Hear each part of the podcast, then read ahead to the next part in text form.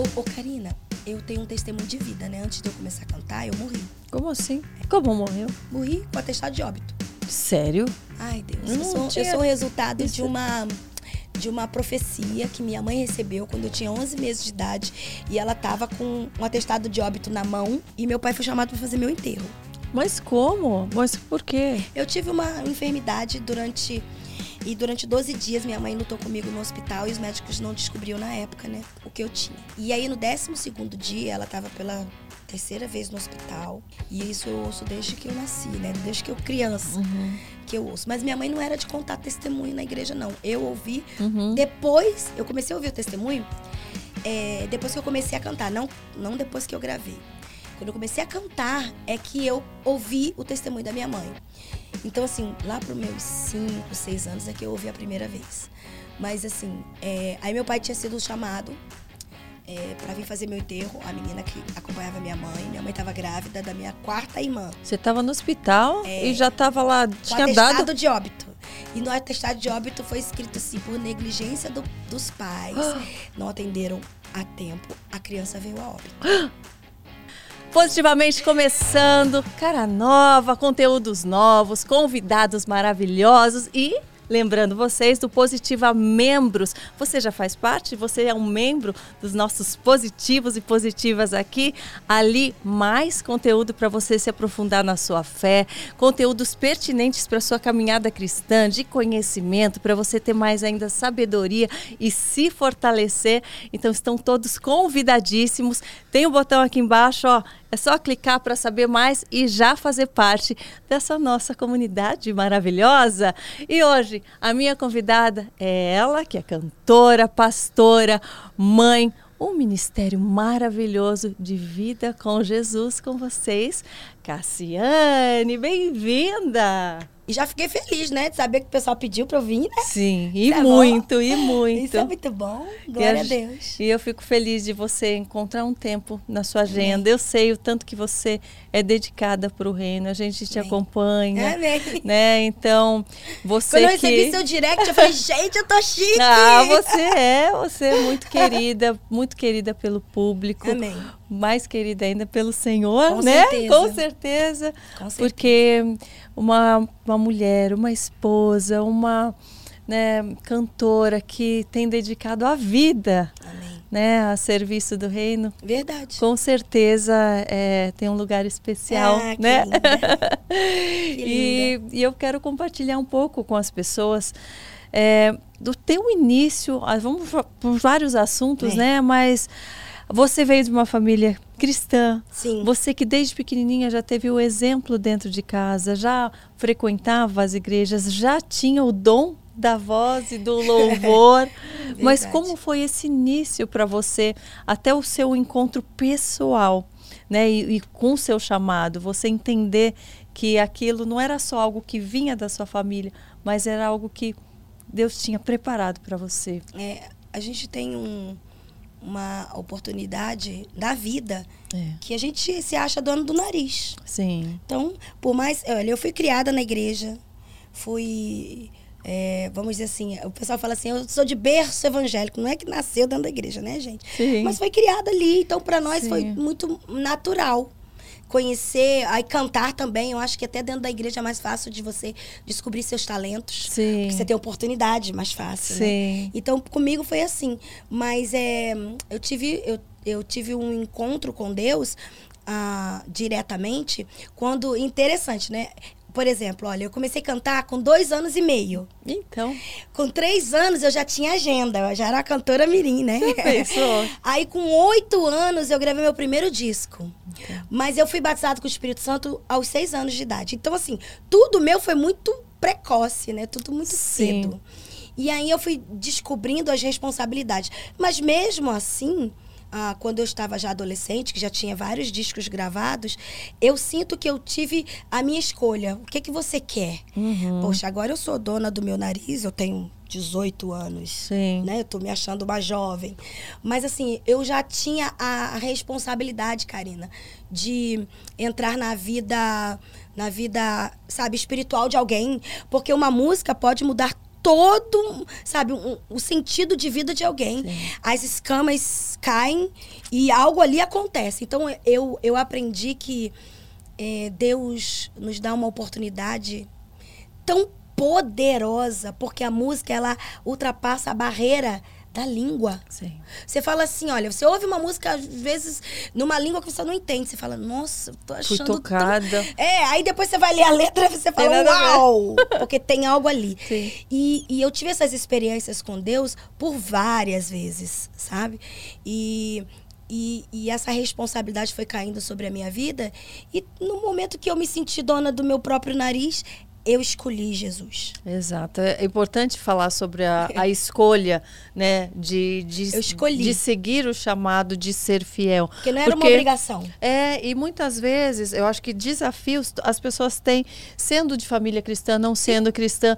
E às vezes quem nasce até em berço cristão, às vezes passa por períodos em que não, não, não se encontra ali ou se acha obrigada a estar ali. Exatamente. Ou às vezes está cansado, passa uma vida inteira se dedicando e daí no momento do deserto não, não sabe como passar por aquilo, porque sempre foi tão amparado que fala, poxa, agora. Não, e também tem gente, eu conheço, tá? De pessoas que foram criadas assim como eu, o tempo inteiro na igreja e tal, e de repente desviou. É. Por quê? Porque eu quero conhecer o mundo. É. Olha, o quero conhecer, ó, é natural do ser humano, o ser humano adora descoberta, gente. Sim. A gente vive descobrindo coisas todos os dias.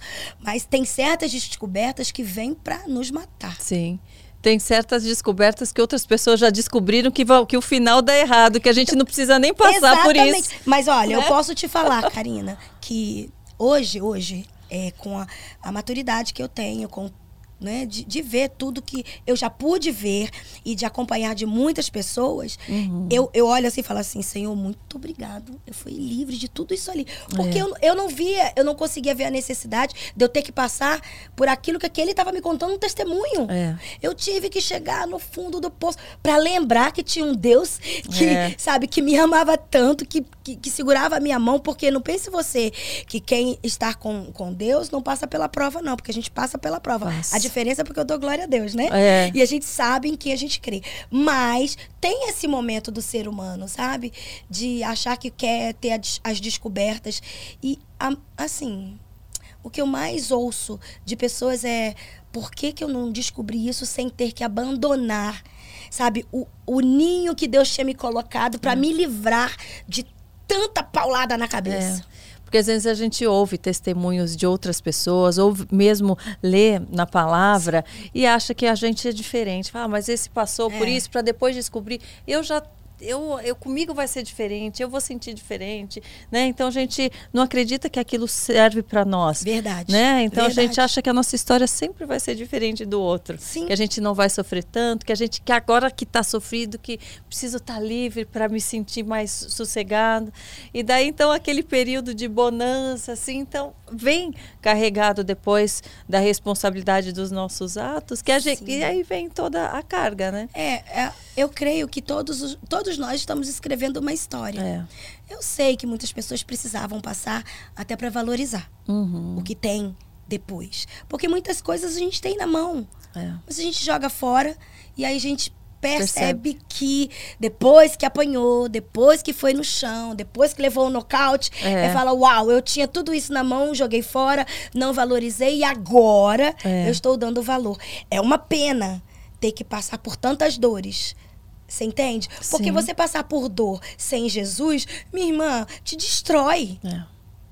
Agora, quando você passa por todas as suas guerras, porque eu não estou aqui dizendo que nós não guerreamos, nós guerreamos todos os dias, todos os dias nós temos nossas guerras, também temos o dia mal, como a Bíblia fala, mas se você se mostrar frouxo no dia da tua angústia, a tua fé vai ser desse tamanhozinho. Exato. Mas se você se, se mostrar forte, buscando ao teu Deus, até no dia da tua angústia você vai estar forte é. para passar por ele. É, senão Entende? a gente vai sendo só arrastado e chega no final enfraquecido. Totalmente. Enquanto aqueles que lutam lutam, né? Sim.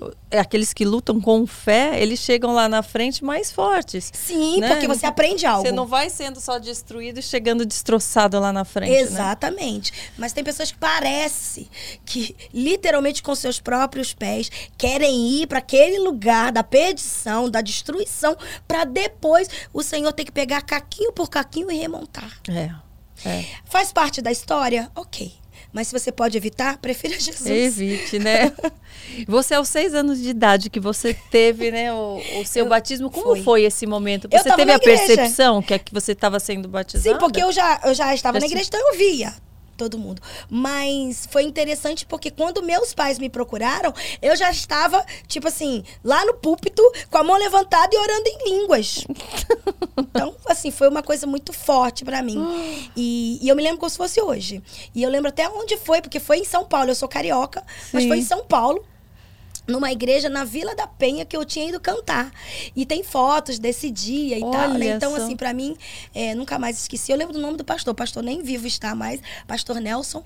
E foi lá naquele lugar que eu fui batizado com o Espírito Santo. Então, foi muito lindo pra mim, uma coisa muito forte, muito real, que até hoje, menina, quando eu me alegro, oh, glória! do lugar, né? Aleluia, né? Porque é muito bom. É, sentir a presença de Deus é algo indescritível. Quando a pessoa sente de verdade, Sim. Não quer largar nunca mais. É que Sim. tem gente que fala assim, ah, eu era. Agora eu não sou mais. Ó, então não provou do meu Jesus de verdade, não. É. Porque quem prova de verdade... É, eu falo, não tem como não ser um tanto quanto radical se você não, não provou de verdade. É, é porque esse negócio do meio termo... É falo, porque não foi mesmo. Não foi tão, É. você entendeu? Porque quem prova... é, É aí você fala assim, ah, você vive é, no espiritual. Não, gente, ninguém aqui é anjo, tá, gente? Todo mundo anda, ninguém tem asa. É. Por isso que a gente chora, a gente tem os problemas da vida. Mas nós sabemos o quê? Que quando a gente está com ele e tem experiências com ele e se permite até tê-las, Uhum. né? ter as experiências, a gente se aprofunda nele. Sim. Então tudo que a gente fala acaba virando pro espiritual. Você tá espiritualizando tudo. Não é que espiritualiza tudo, é que nós vivemos isso tão naturalmente e tão real É, que você consegue falar assim, não, eu tô sentindo Jesus aqui. sim. E pra mim isso é muito natural. Pegar na sua mão, apertar a sua mão e falar assim, olha, Deus tem algo através da minha vida Sim. dizer pra você. Então diga. Você entendeu? É, Diga. porque é, é- é isso que eu sinto. Que Deus tá me usando em todo momento, Sim. em qualquer lugar. É. Eu não me prendo porque, de repente, a gente tá aqui no, no positivamente. É. Você entende? Sim. Eu, eu levanto a minha voz, começo a cantar e eu sei, Karina, que eu falo assim, me alegro no Senhor. Porque eu sei o que Ele faz quando eu canto. É. E eu não tenho dúvidas. E isso eu aprendi muito cedo. Então, assim, pode passar anos e anos. Eu fiz 40, mais de 40 anos de carreira. E eu continuo sentindo a mesma coisa. Isso, pra mim, sabe, não tem preço. Tem valor. É, totalmente diferente. É, porque é isso que as pessoas veem do externo, é o reflexo de algo interior real. né? Então, Uma vez me perguntaram assim, olha, Cassiane, por que você canta assim? Aí eu falei, porque eu creio. É. Entendeu? Porque quando você fala algo que você está crendo, você não fala assim, olha, eu vou pegar este copo d'água. Não, você fala, não, eu vou pegar esse copo d'água e vou beber. É, a Porque- confiança, né? Exatamente. Então, quando você confia e tem certeza daquilo que você fala ou faz, você, você convence. sim. Entende? Então eu canto aquilo que eu creio. E você mesmo tendo esse encontro desde tão Liga não, cedo. viu? Eu choro sempre. Eu também choro, Ai, menina. meu Deus, tô eu já falei que eu vou lançar uns lencinhos do Positivamente aqui já, porque eu termino toda também É. chorosa. É, Você, desde cedo, você teve esse encontro, mas por algum momento, algum desafio ou alguma descrença por parte das pessoas, é, te fez repensar a tua escolha? Ou em nenhum momento você se sentiu abalada ou enfraquecida a esse ponto de você pedir, Deus, por favor, me fortalece mais? Sempre eu Porque Eu sou, eu sou muito humana. Porque eu sempre costumo me mostrar.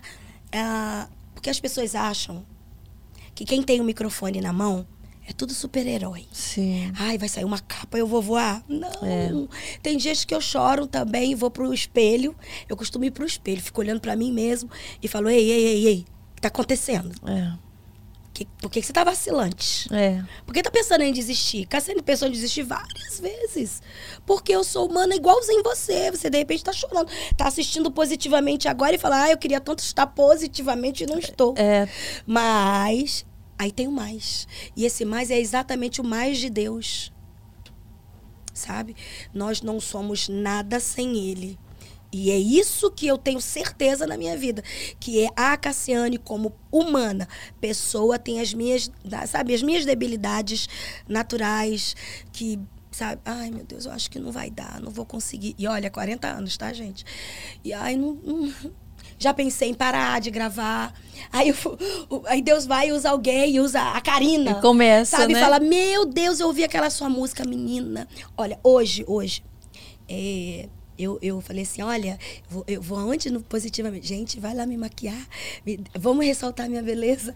Aí uma ovelha minha foi lá me maquiar para eu vir aqui Tá falar linda, com você. tá. Aí, olha que interessante. Eles são ovelhas lá da nossa igreja, a de Alfa, em São Paulo. E, e eu ouvi pela primeira vez um testemunho do marido dela que estava com ela. Olha que interessante. E é muito forte. Eu chorei com eles. Porque ele falou assim para mim, olha, pastora, a senhora me curou. Aí eu falei, e ela maquiando, eu olhando pelo espelho, eu, hã? Ele, é, a senhora me curou. A senhora me curou é, em janeiro do ano de 2020. Aí eu.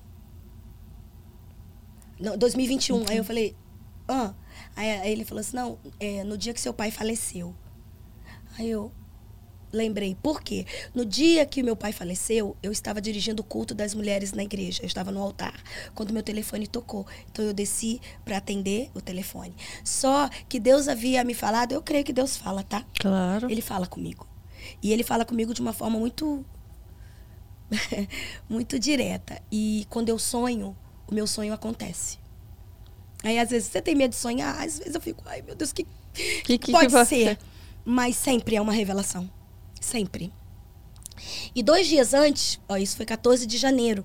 Dois dias antes, eu tive um sonho. Aí eu, era umas 8 horas da manhã, eu sentei na cama. Aí meu marido olhou pra mim, eu já tava acordada. Ele falou: O que, que foi? Eu falei: Eu sonhei. Aí ele: É. Eu falei: Sim, com meu pai. Aí ele falou assim: Aí ele falou: Mas o que, que foi? Eu falei: Deus vai levar meu pai.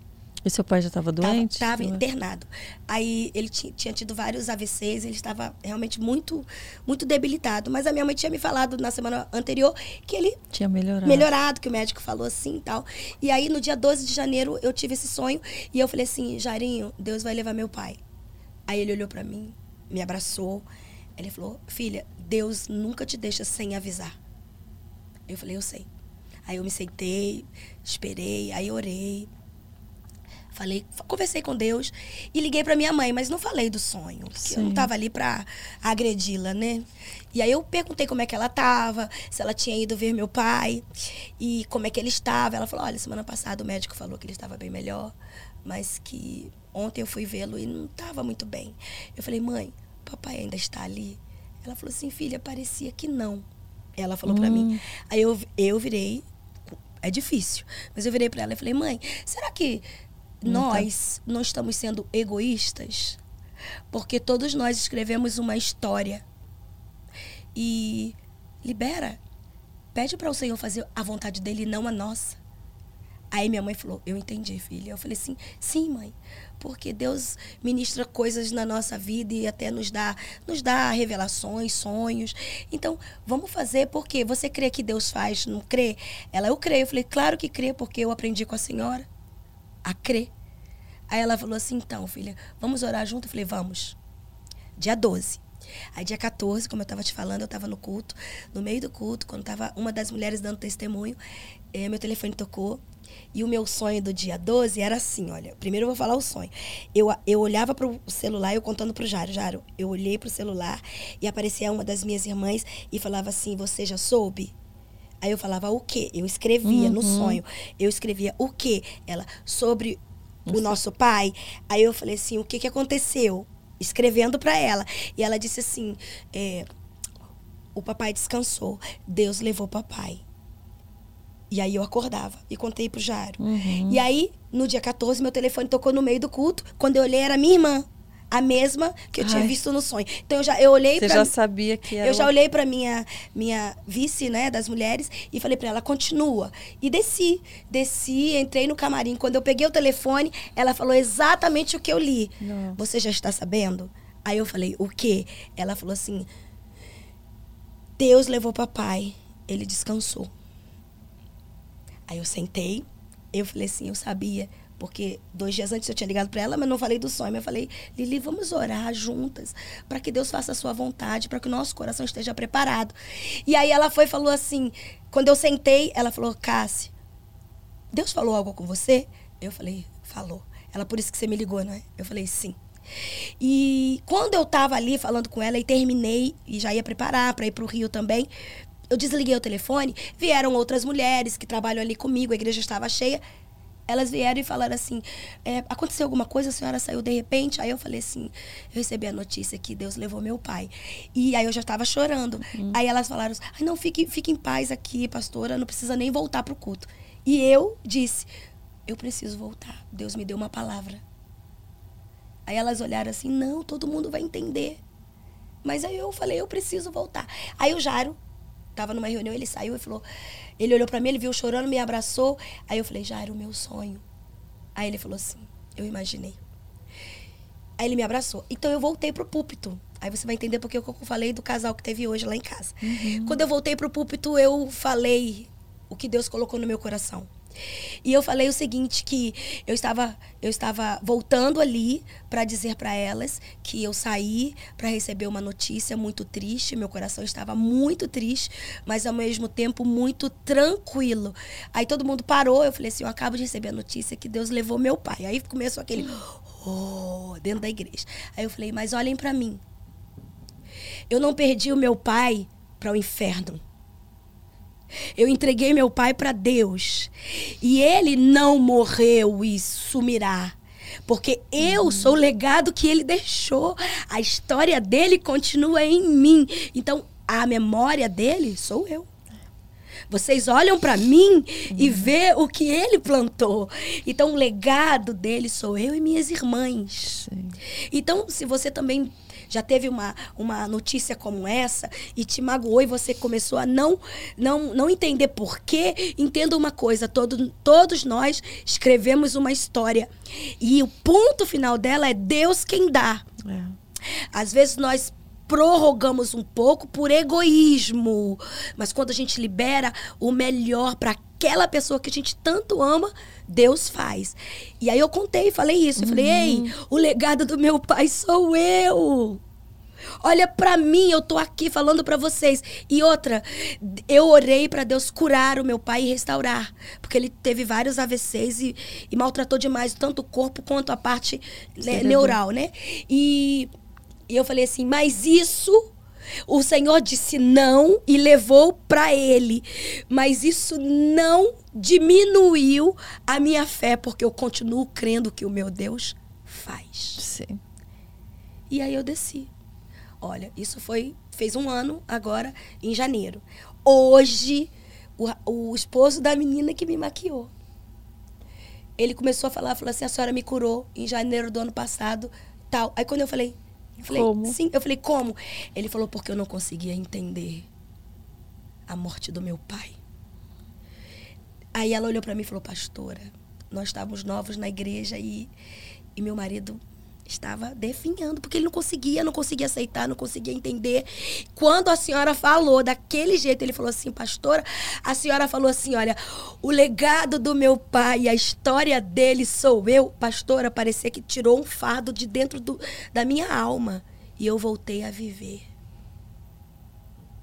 Então, tem certos momentos da vida que de repente você aqui no positivamente, você nem tem noção do poder que é alcançar uma vida e mudar o modo de pensar uhum. e, e, libertar uma vida por causa de uma uhum. palavra. Eu poderia, sim, todo mundo entenderia eu não voltar para o culto? Sim. Ela perdeu o pai dela. Mas eu, eu, eu recebi essa palavra e eu falei, eu preciso compartilhar isso. E hoje, Por mais que as mulheres, depois do culto, me mandando mensagens de, né, de uhum. sentimentos e tal, elas falaram: a senhora foi, foi um exemplo para mim, porque eu já sairia correndo e não saberia o que fazer, mas a senhora voltou, deu uma palavra e fortaleceu a todas nós. Mas hoje eu ouvi alguém falar para mim: eu fui curado no meu sentimental, porque eu estava num, sabe, numa luta, Sim. eu e Deus, porque eu não conseguia entender a perda do meu pai. Então, assim, eu creio que Deus faz, sabe, nos usa de uma forma tão tão tremenda e tão poderosa e horas que você não imagina. Sim. E no momento de dor teu. Sim. É muito pessoal, Sim. mas você só tem autoridade para falar dentro de um assunto quando passa por ele. Sim. Entende? Você, você acha que esse foi o momento mais difícil que você passou? A perda do meu pai? É. Dos mais recentes, sim. Porque meu pai é aquele. Sabe aquela pessoa, tipo, faz amizade com todo é, eu, eu falo assim, eu puxei. Meus pais são muito assim, faz amizade com todo mundo muito fácil. Sim. E, ai, seu Deus, seu Deus, seu Deus. E de repente, ver o meu pai definhando foi muito triste. Eu acho que foi mais triste vê-lo definhar do que o Senhor levar. Sim. Que era Porque, um símbolo de força, de alegria, de, de firmeza. Onde ele né? chegava, ele conquistava, sabe? E de repente ver o meu pai, não era mais ele. Então, quando eu liberei, eu senti literalmente que Deus ia levá-lo. E aí ele me dá um sonho. E foi tão real, tão que eu tinha certeza. Então, assim, eu chorei pela dor. Por quê, Karina? Nós não fomos feitos para a separação. Nós fomos feitos, eu estou falando ser humano, Sim. nós fomos feitos para, sabe, comunhão e relacionamento. Uhum. Por isso, a gente sente tanto a separação. Dói, dói, você não consegue imaginar, eu não vou ver nunca mais? Dói. Mas, sabe, você tem que trazer o que, que tem de bom nessa separação. Eu tirei. Eu, eu, eu, eu, Deus me fez ver. Eu sou a história do meu pai. É. Eu sou o legado dele. Sabe? Então, o legado dele, olha, tô eu e minhas irmãs, eu tenho mais três irmãs, e eu continuo agora escrevendo a minha história para deixar para os meus filhos. Sim. Então, eu acho que isso é uma responsabilidade e eu não quero, vamos dizer assim, falando como filho, envergonhá-lo. Entende? Com certeza. Tô aqui. Tá tô aqui. E hoje, orgulho, ouvi o que né? eu ouvi hoje, antes de vir para cá. Meu Deus, eu, eu glorifiquei a Deus. Já vim assim, Glória a Deus, Deus é muito lindo. Porque até no momento de dor, de tristeza, de separação, de angústia, Sim. uau, Deus te usa para levantar alguém. Com certeza. Nossa, é um privilégio. E você, o tempo todo, você foi crescendo também do, do seu ministério, né? Sim. Você é pastora, escritora, Sim. compositora. A, nossa, é, você fez tantas vertentes assim, já. né? Que você já, já tem feito, já tem realizado.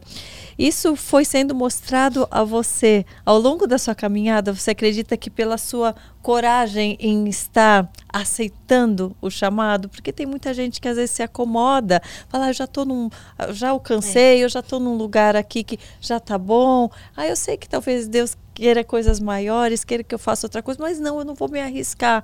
E eu acho que eu percebo você o tanto que a, a da coragem de, é. de, se arriscar em outras coisas e tudo parece que foi foi dando certo, porque tinha a ver com o chamado, tinha a ver Sim. com estar tá perceptível, né? Assim, estar sensível a, ao, aos caminhos. É, eu eu assim, eu acho até engraçado, né? Eu tenho 40, 41 anos quase já de carreira. Então. E, e assim, é, hoje a gente está vivendo na era digital. Então, tudo agora, antes era, era LP. Eu, ó, eu passei pela, pela fita cassete, passei pela LP, pro CD e agora estamos na era digital. Então, Você agora... sempre foi super comunicativa, assim? Então, eu sempre. Eu, é porque eu sempre falei assim. Eu nunca tive vergonha. Eu falei, então. ah, gente, eu não sei, mas ó, eu falo, então vamos conversar, vamos bater vamos. papo. Então, eu sempre fui muito de bater papo, né? E. E assim, eu gosto de me inteirar. Tipo, eu falo, o pessoal morre de rir, mas eu falo, velho, é o diabo, gente. Que isso? É, é o diabo é que Olha quantos milhões de milhões de anos que ele perturba a gente. Então, meu filho, e deixa até ele, ele tá se eu... atualizando com, com, com, o que tá acontecendo no mundo. Não, e usa, Cuidado. tá usando as armas é. para poder chegar muito mais longe. É. Então a gente tem que, tem que ficar ligado. Então, assim, eu fico ligado, eu quero aprender É, eu pego, peço pros meus filhos, eu falei, gente, como é que faz negócio de playlist? eu quero aprender. Aí eu falo, às vezes, na igreja, o pessoal morre de rir. Porque eu falo, eu subo no púlpito e falo assim, ô gente, ensina pra sua mãe fazer uma playlist, tá? Eu pedi pros meus filhos. Porque a sua mãe quer me ouvir, fica lá, ó, não dá pra ouvir, porque você não uhum, põe, né? Uhum. Então, assim, se você não se inteirar, realmente você fica para trás. E eu, eu, eu tô sempre querendo aprender, eu sou sempre aberta a aprender. Uhum. Porque eu entendi que a gente não sabe tudo. Claro. A gente pode ter maturidade e até experiência em algo. Mas sempre tem, tem algo que eu vou aprender. Eu vou aprender hoje algo aqui com a Karina. Sabe? Eu, eu, e eu sou muito aberta a aprender. Eu, eu sou líder, eu te falei, eu sou líder de mulheres. Faço sempre uma conferência todo ano lido com um monte de gente, um monte de convidados e tal. Mas eu sento, quando a gente começa a preparar, eu sento e falo assim: quais as ideias? Vamos lá, gente. Uhum. Porque eu vou ouvir, porque eu gosto de aprender, porque. Gente, é assim que a gente, a gente cresce, aprende né? todo dia com alguém. Não tem, não tem uma pessoa uma pessoa, por mais simples que ela seja, ou que não tenha estudo, que não tenha algo para te ensinar. Sim. Até de ensinar para você não errar, como uhum. ela errou. Uhum. Você entende? Então, assim, eu fico olhando. Hum, porque eu sou aberta a isso, para aprender. Né? E, e, eu acho que é por isso que eu não fiquei. Porque, assim, eu conheço muitas pessoas que começaram na minha época e que hoje não acompanharam. Uhum. Porque, por exemplo. Se limitaram, é, né? E porque eu tenho filhos, né? Então, meus filhos são os jovens de agora. Ó, 18, é, 18 20 e 24. São a, a idade dos meus filhos. Sim tenho essa carinha. Carinha de, de bebê. Aí essa, eu, eu tenho essa, essa carinha, mas eu tenho idade. Mas assim, meus filhos, eu, eu, eu fiz 20. Eu vou fazer 28 de casada. 28 anos de casada. Então, é, eu quero ter uma linguagem que os meus filhos também queiram me ouvir. Uhum. Tudo bem que eu não sou, é, eu sei que eu não vou ser a cantora do momento deles, porque do, no meu na minha época da idade deles, eu tive aqueles que tinham a idade que se identificavam. Sim. Eu entendo. Mas assim, mas eu não quero que eles falem assim, ai, não, não dá pra ouvir de jeito nenhum, pelo amor, né? Uhum. Então, assim, meu marido, meu marido, ele é meu, meu maestro, porque eu sou, eu sou esperta, casei com o maestro. Ah, é, eu quero saber como que foi essa, eh, esse encontro também. ai, a gente tem uma história de amor. E assim, a gente se conheceu com 9 anos de idade. Nove? Com 10 ele me pediu em casamento. Sério e isso? E eu disse sim, aleluia. É verdade? É, é verdade, gente gente. A gente se conheceu cantando. Eu fui cantar do lugar. E, né? e ele também era cantor. Ele era cantor também. E aí, o que aconteceu? Ele, é, o pessoal já ficava, né? Cassiane gosta do Jairinho. Uma coisa de criança. Ah, que e aí, com 10 anos, eu lembro como se fosse hoje, a gente dentro de um ônibus, todo mundo bem pobrinha, andando de ônibus pra cima e pra baixo, indo pra rádio pra tocar nossas músicas. E, e aí a gente ficou conversando, sentado no chão do ônibus, que tava muito cheio, a minha mãe de pé e o irmão, o irmão dele mais velho, que levava ele pra rádio. E a gente ficou batendo papo. E ali ele falou assim: Ó, você sabe que eu te amo. Aí eu falei, eu falei, sei. Bem direto. É, eu sei, sei, sei. Sei. Aí ele falou, e você me ama? Eu falei, sim. Aí ele falou assim, então quando vamos casar? Aí eu falei, vamos. Aí ele, quando crescer, a gente casa. Eu, combinado. Aí a gente pegou na mão. E combinou. Ah! Aí, quando a gente cresceu, que foi quando a minha mãe deixou eu namorar, né? Aí, porque eu não podia namorar. E daí foi com que idade? Aí só com 18. Eu comecei a namorar ele com 18 anos. Mas vocês conviveram daí desse Sim, período gente, todo? Não, que a gente não se via muito, porque eu era de uma cidade e ele de outra. Então a gente só se via quando se encontrava na igreja matriz. Que de vez em quando eu chegava lá, ele tava lá, mas era assim, ó, se via. Ah, coração, né? Aí eu falo assim, ai, ah, gente, hoje tinha que acontecer essas coisas, porque é muito mais natural e muito mais legal. Eu, assim, parecia que eu ia morrer, né? Os irmãos falavam assim, dê a mão ao seu irmão. Se ele tava do meu lado, morri. Ah! Peguei na mão, morri. Né? Então era assim, bem. E assim, com 18 anos a gente começou a namorar e com 21 a gente casou. Gente, e a gente casou, legal. é, e a gente casou cedo. E por quê? Porque a gente queria muito, a gente decidiu isso e eu e eu falei assim, Deus disse sim naquele dia ali. Sabe? Porque a decisão é nossa, tá? E Deus só abençoa. Sim, sim. E Deus, Deus, disse sim, ele viu o nosso coração, mas assim, a gente se completa. Eu falo que eu e o Jairo, a gente é. É porque a gente é Cassiane e Jairo, a gente tem uma música de amor uhum. que é muito conhecida, né? O tempo não pode apagar nosso amor. Eu irei contigo para onde for. As muitas águas não poderão afogar. O que Deus uniu não vai acabar. Essa música nossa é fabulosa. Nossa! tudo quanto é trilha sonora de casamento, tem nós lá, né? E aí, menina, aí a gente, quando a gente começou a cantar junto, foi muito, muito louco, porque não tinha música gospel. De casal, assim. De, de- namoro, casamento, falando de amor. Gente, isso não é de Deus, né? Então a gente passou uma, uma guerra. Mas nós fomos o primeiro cas- casal cantando música de amor. E a gente conseguiu vencer. Por quê? Porque a gente vivia aquilo que a gente estava cantando Claro. né? E assim, foi muito lindo. Então eu falo, né? Eu casei com meu melhor amigo, casei com meu maestro. E ele, ele faz todos os arranjos dos meus discos desde que. Quando a gente começou, aí quando a gente noivou, ele começou a fazer meus, meus discos e nunca mais, né, parou. É, e até hoje ele faz as minhas músicas. Então, assim, e hoje ele é o sacerdote da minha casa como meu pastor, que é pastor da igreja. Mas o meu marido era gago. Como virar pastor, gago, minha filha? Não Como que aconteceu? não tem explicação, porque até eu ficava assim, Jesus. Ele virou pastor antes de Ó, você? Como que foi não, essa a- ordem não, foi dos tudo, não, fatores porque a aí? gente casou cedo. Sim. Então, assim, aí depois ele foi ordenado ao ao ministério e tal. E aí, quando ele foi ordenado, foi é, chamado para uma convenção geral que teve aqui em São Paulo, nós, nós somos cariocas, mas é, é a convenção nacional, tinha sido lá em Paulinha, aqui em São Paulo, Sim. né? E aí, eu fui como esposa, Aham, mas eu já era cantora. sim. Aí foi em 2005 isso.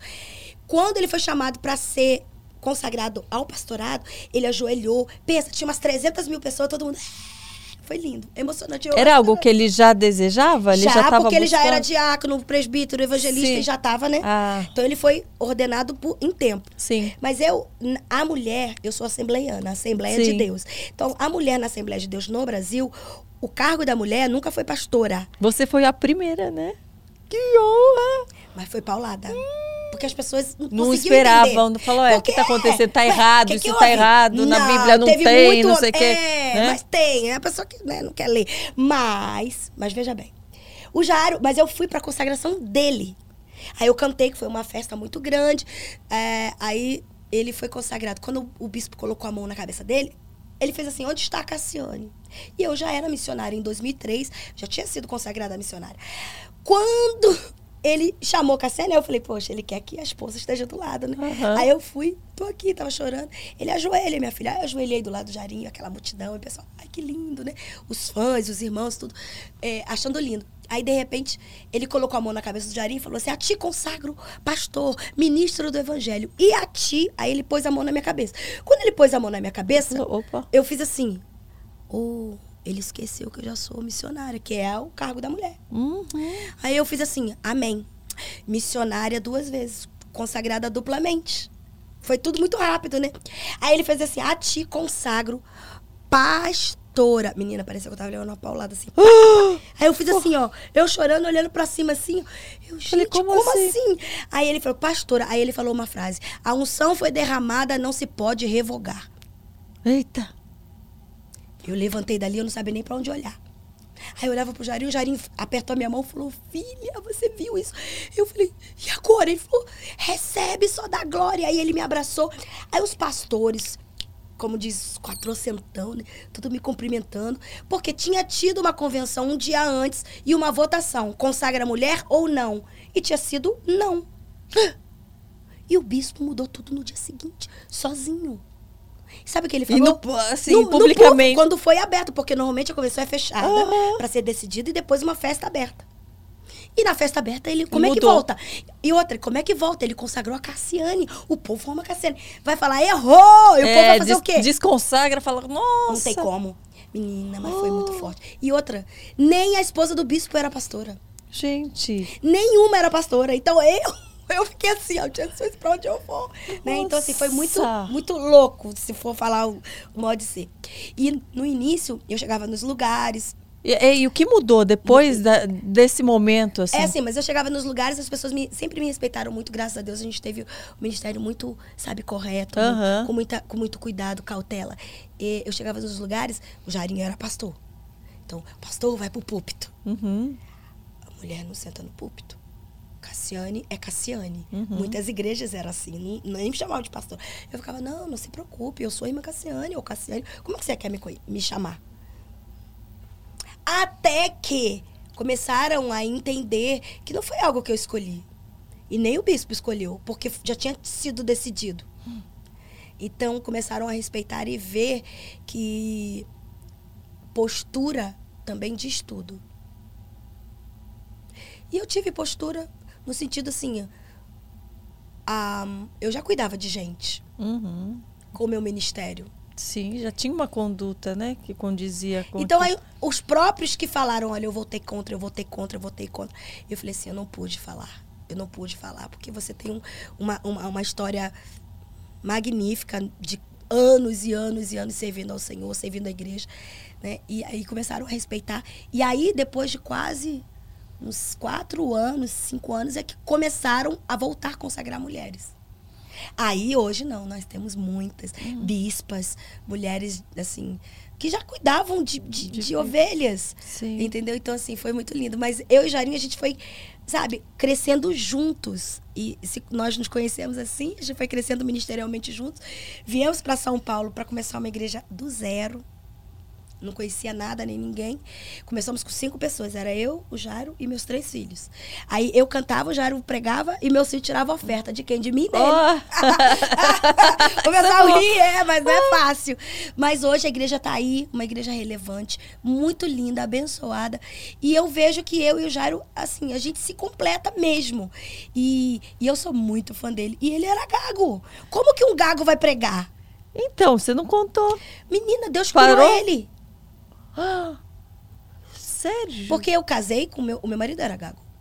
Mas ele não E gagueja cantando- mais pra nada? cantando- Ou é só na hora de pregar? Não, cantando, ele nunca gaguejou, mas falando sempre. Sempre. E aí, quando eu vi as, as profecias, as pessoas chegavam pra ele, você, é, tu és pastor, pastor que vai cuidar das minhas ovelhas. Deus falando com ele. E eu ficava assim, ó, Jesus, eu vou Como deixar que- ele pregar. Como? E por quê? Porque a gente cantava, nossa música tava estourada. O tempo não pode, ah, porque a gente cantava junto. Sim. Estourada, mas quando acabava os, os shows, Ele não fala. ele ia pra dentro do camarim, porque ele não cumprimentava ninguém, porque vai ficar falando. Uhum. Então ele ficava super tímido dentro do camarim. Aí o pessoal, ah, eu, a Cassiane é maravilhosa, mas aquele marido dela não fala com ninguém, né? É. Mas não fala com ninguém por quê? Porque era Olha tímido. só. E, e as pessoas não, né, não tinham ideia.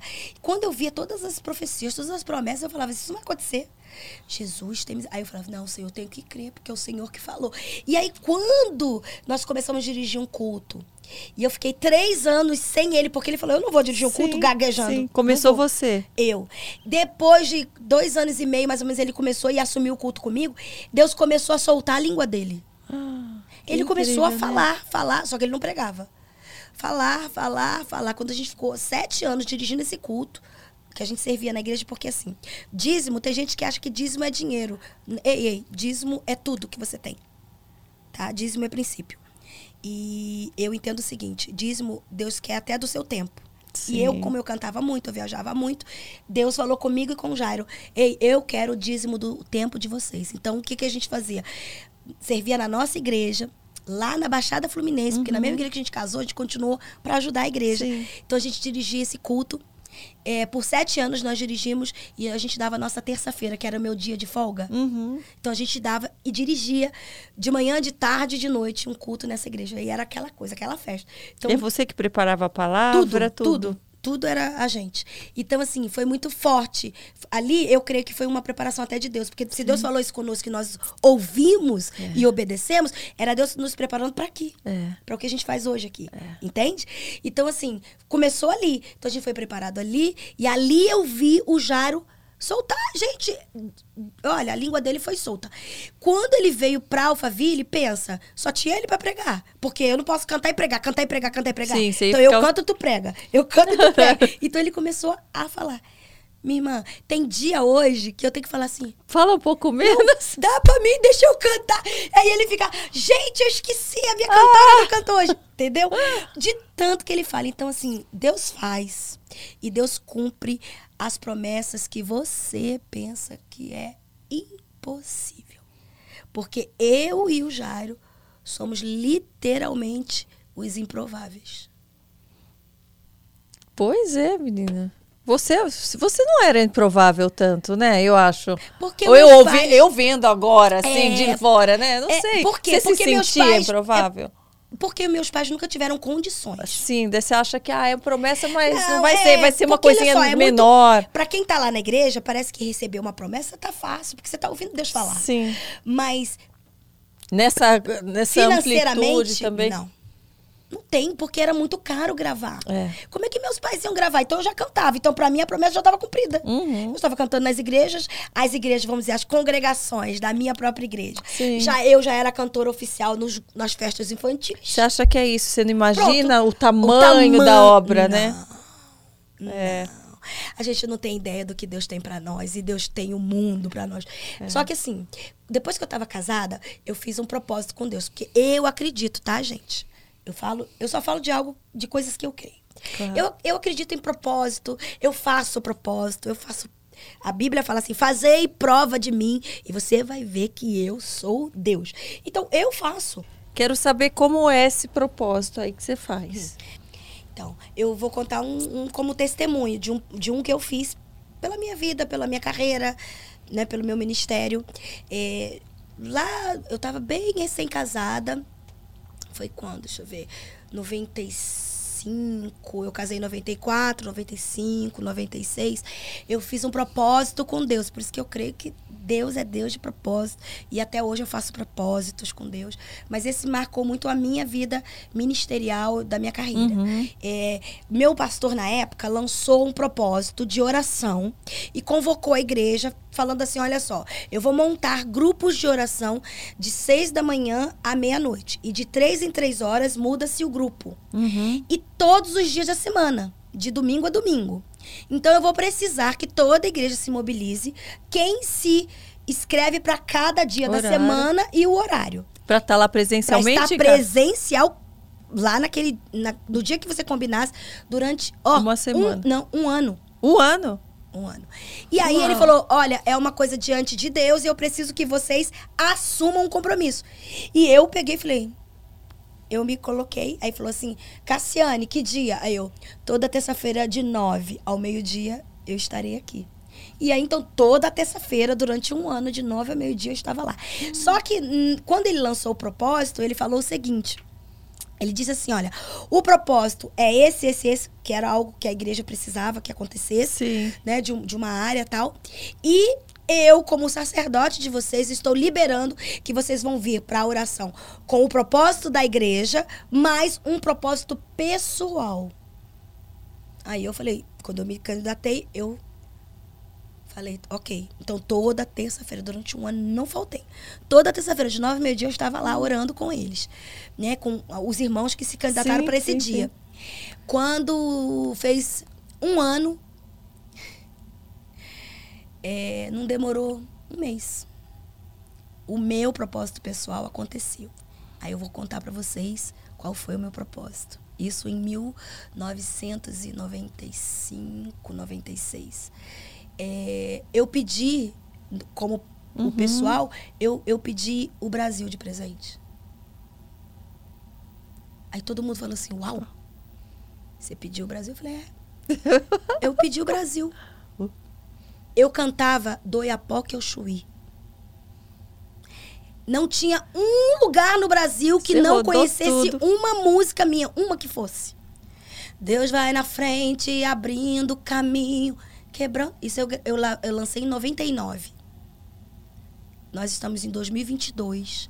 Eu continuo cantando essa música como se tivesse lançado ontem. Ó, eu também canto ela bastante. Aí, com muito louvor. Eu e meu filho, e a gente faz. E a gente fica assim, quebrando as É. correntes. A gente lá em casa, meu É. filho sabe a letra Então, Ele fica quebrando. você imaginava que você que eu gravei essa música Então. em 99? Olha só, imagina.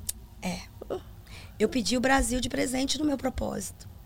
Meu Deus é Deus de propósitos. Aí me perguntaram, depois de uns, uns 10 anos disso, eu contando esse testemunho, falaram assim, mas e agora? Você já agora? tem o Brasil? Eu falei, ah, agora eu vou pro mundo, se Deus quiser. É. Eu já cantei fora do país uns quase 30 países. Mas um que me marcou muito foi quando eu fui pro Japão. Cheguei lá, tinha um, um senhor que ficava assim pra mim. Aí eu falei assim, Jairinho, aquele senhorzinho ali eu acho que apaixonou comigo. E ele, E eu falei, gente, aí eu perguntando pro pastor. Aí o pastor veio falou assim: Olha, a senhora poderia cantar com muito louvor de novo no final do culto, do evento? Aí eu, posso, por quê? Não, porque eu vou chamar um japonês que não fala nada de português, mas que é a única coisa que ele canta é Komuto Lobo. Ah, Lobo. Menina, o velhinho veio pra mim do meu lado e eu cantando, né?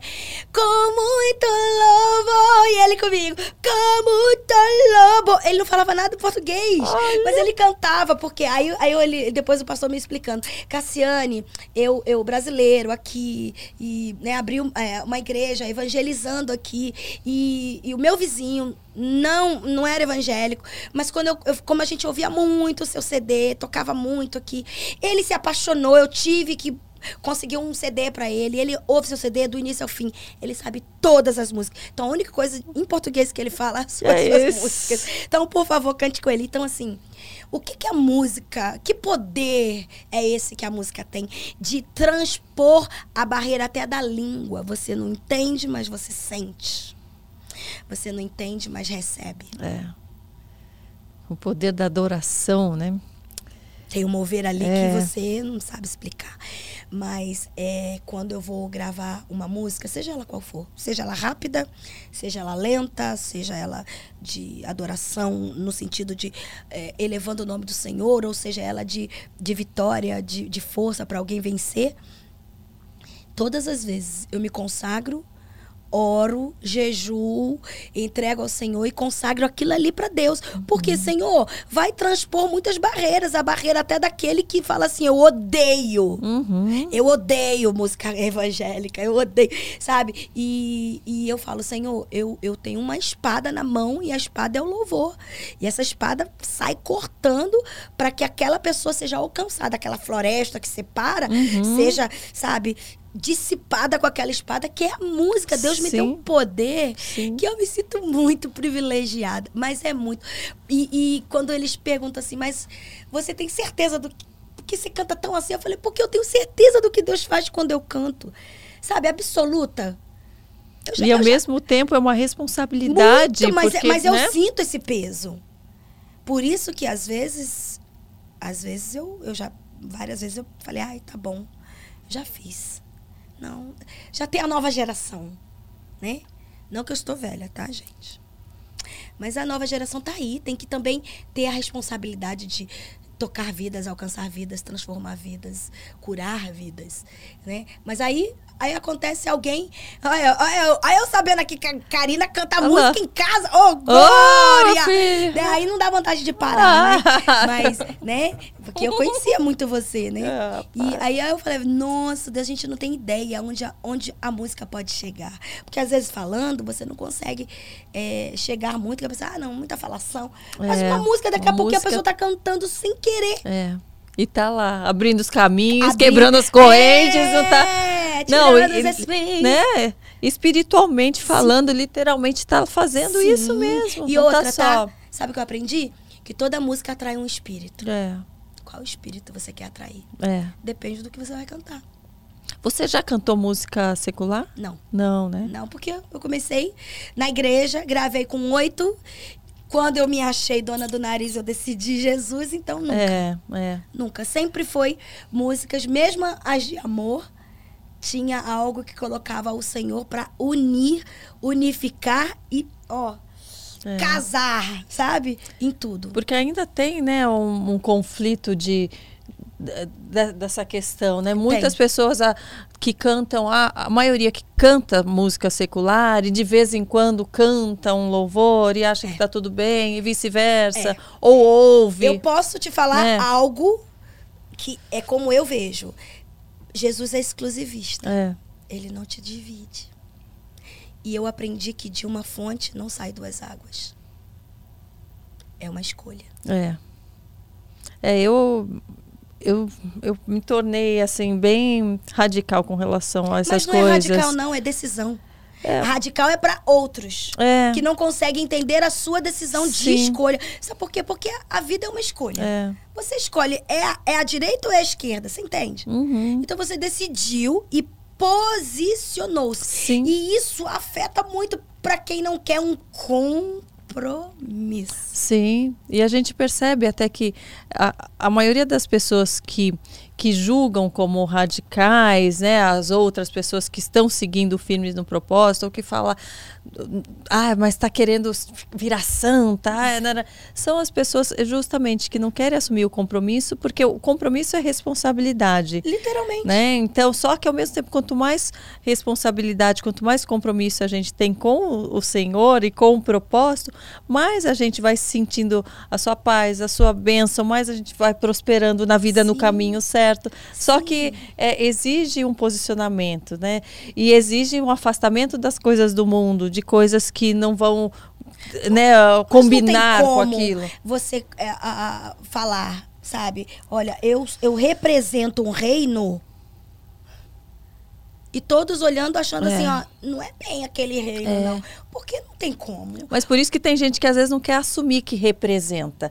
Quer ficar mais no mundo. Ah, mas eu sou cristã, mas eu não represento cristã. Eu sou do meu jeitinho aqui, nas minhas quatro paredes.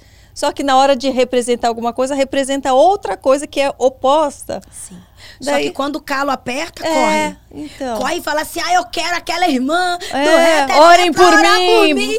Porque eu tô precisando que eu tô no fundo do poço. Porque é. não adianta, isso vai acontecer. É. O dia mal sempre chega para todos. Sim. Depende de onde você está. É. A quem você vai recorrer. É. Então, assim, eu, eu coloco no meu coração. Não de uma fonte só, não pode sair duas águas qual é a água que está jorrando de você. Segundo, meu irmão, se eu represento um reino, eu tenho que representar muito bem. Porque ele é o dono do ouro e da prata. Então eu não posso negociar com qualquer que seja. E outra, eu aprendi que se, se toda música atrai algum espírito, qual é o espírito que eu quero é, atrair? É. Sabe? Então, o que eu canto, eu falo, se eu consagrei ao meu Deus. Meu, para pra pensar, eu sou cantora gospel. Quando eu vou gravar, eu consagro a quem eu creio. Claro. Ué, e todos, eu tô falando aqui de religião, tá?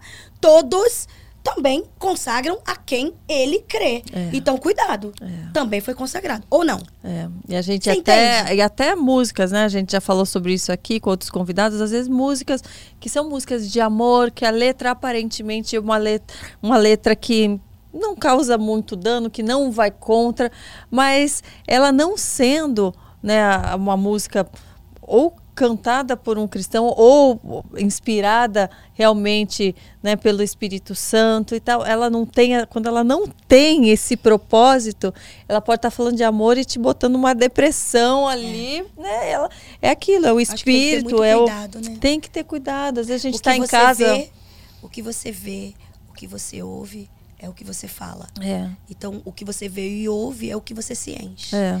Então, é, o Jairo fala assim que a gente sempre tem aqueles é, é, duas coisas que são alimentadas. O que vai vencer é o que é mais bem alimentado. Então, uhum. o seu espírito tem que estar alimentado com as coisas de Deus, com as coisas do céu, para que você tenha força e esteja fortalecido para o dia mal. Sim. Porque eu sempre gosto de lembrar, porque as pessoas acham que a gente, ai, não, ela tá tão com Deus. É, tá tudo que tá perfeito. tudo maravilha, mas não tá. A gente também guerreia. É. Nós temos as nossas guerras e fala, Senhor, o bem que eu, eu, que eu quero fazer eu não consigo. Olha Paulo falando. É. Um servo de Deus, pregador do evangelho. Ele fala, Senhor, o bem eu quero fazer, mas eu não consigo. Então, Senhor, me, me liberta de mim mesmo. Sim. E às vezes a gente está tentando né, prosperar naquilo e não, e não há aceitação das pessoas em volta, Sim. ou não há o entendimento. Sim. E você se sente podada também, né? Com certeza. E eu imagino o que, que você passa. Imagino. É, não é fácil não, mas é muito mais difícil sem, sem Deus, sem Jesus. Porque você né? já teve do lado de lá. É. E, e de repente com aquilo que você já passou, Ai, seria muito muito triste você falar assim, meu Deus, vou ter que voltar para aquilo. Não, Ai, eu não consigo, eu não consigo. Eu posso estar com menos pessoas ao meu redor, mas dentro de mim está muito mais preenchido do que estava antes. Sim, mas olha só, né? vale muito mais a pena você se sentir completa como estar hoje, claro. do que com um monte de gente se sentindo sozinha. Claro, exatamente. Hoje eu Vazia, vejo, eu falo vazia. que eu falo no que que eu inspirava as pessoas antigamente. Inspirava o que na sensualidade? Inspirava o que a pessoa a alimentar é, a vaidade, a, a cuidar só do, do corpo? O que que eu inspirava? Então eu achava que eu estava servindo a Deus, mas eu não estava. Eu achava Mas que eu estava fazendo né? tudo certinho, eu não estava. E quando você ficava sozinha, Exatamente. qual era a sua pergunta? Você entende? Porque É. eu começo a pensar em tudo isso. Todas as pessoas que têm um encontro verdadeiro com Deus, eu fico assim, olha, eu acho que o- que fez eles encontrarem é assim, na hora quando todo mundo saiu de perto. Vem cá, e eu? Aí eu alegrei fulano, ciclano, fiz o que fulano e ciclano esperava, Uhum. É, mas e é. eu? E esse vazio aqui é do tamanho de Jesus, É, né? mas você sabe que eu, assim, eu sentia já essa incompletude, não era só quando eu ficava sozinha, que eu ficava, que era aquela, aquele 880, não, era no geral mesmo, Uau. era convivendo, eu já... Tipo já- assim, eu não tô fazendo tá- parte mais disso, É, né? tá esquisito isso aqui, nossa, mas a vida é isso, ai, mas que é, e daí vai pra onde? Ah, mas aquela ansiedade em ter que fazer outras coisas, mais coisas, fala, é. a vida é uma ansiedade atrás de outra, conquistei uma coisa, agora eu quero outra, quero conquistar agora, falo, mas que, que a vida é isso? É sabe? só isso? Então não era que eu estava lá, estava tudo bem, quando eu chegava em casa, ah, não tenho ninguém. Era no geral, eu já achava que estava faltando alguma coisa, sabe? Então, e, e a hora que eu fui realmente tocada e transformada, que eu entendi esse negócio que faltava era o principal, que é o que faltava, o principal, faltava, né? Graças a Deus, você teve um encontro lindo, né? Ah, e, e muda tudo. Eu, eu sempre é, eu falo independente do, desses obstáculos, das pessoas que se afastam, independente de, de, de ser incompreendida. Eu, eu sei em, em quem eu estou crendo. eu isso aí. sinto ele aqui. Amém. Eu, eu, eu percebo que é real, eu sei disso. Eu sei que é ele que me completa. Então, ah, mas você está sendo radical. Eu falei, que bom, porque não, eu, tô, eu tenho certeza, é aquilo que eu falei, eu tenho certeza de quem está aqui comigo, né? Porque você ser, ser. Você ter integridade é ser inteiro em algo que você tá crendo. é, é, e as tá mudanças sendo externas íntegra. são decorrentes Íntegra. da interna. né? Está sendo completa. Porque, É. né? olha, eu falo sempre assim: Deus não quer só. Ai, olha, eu quero só o seu fio de cabelo. Não, ele, É. ele não abre mão é de um fio É. de cabelo. Ele quer você por completo. Não é um açougueiro que, ah, eu quero só o dedão do pé. Não, É. querido, ele não abre mão. Então, quando eu falo de Jesus, eu falo exatamente isso. Ele, ele, ele faz questão de cada parte do teu corpo. É igual quando eu falo da igreja, da igreja em si. Porque eu faço parte de um corpo. Então, se eu, tá, conjecturando, eu sou o dedinho, Uhum.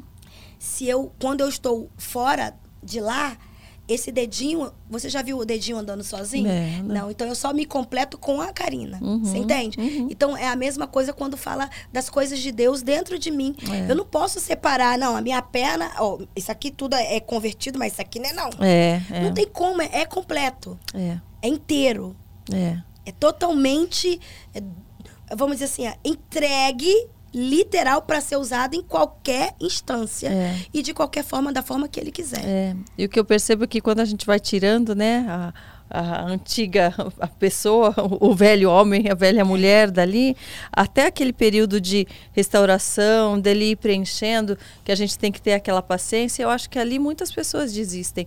É ali que as pessoas, né, elas falam, poxa, mas tá demorando, deixa eu voltar para aquilo que estava mesmo, é que, eu já, fácil, que né? eu já conhecia, deixa eu ficar ali, porque enquanto ele não, não preenche, aqui está complicado, eu não estou entendendo, as pessoas estão se afastando. E é ali que a gente tem que perseverar.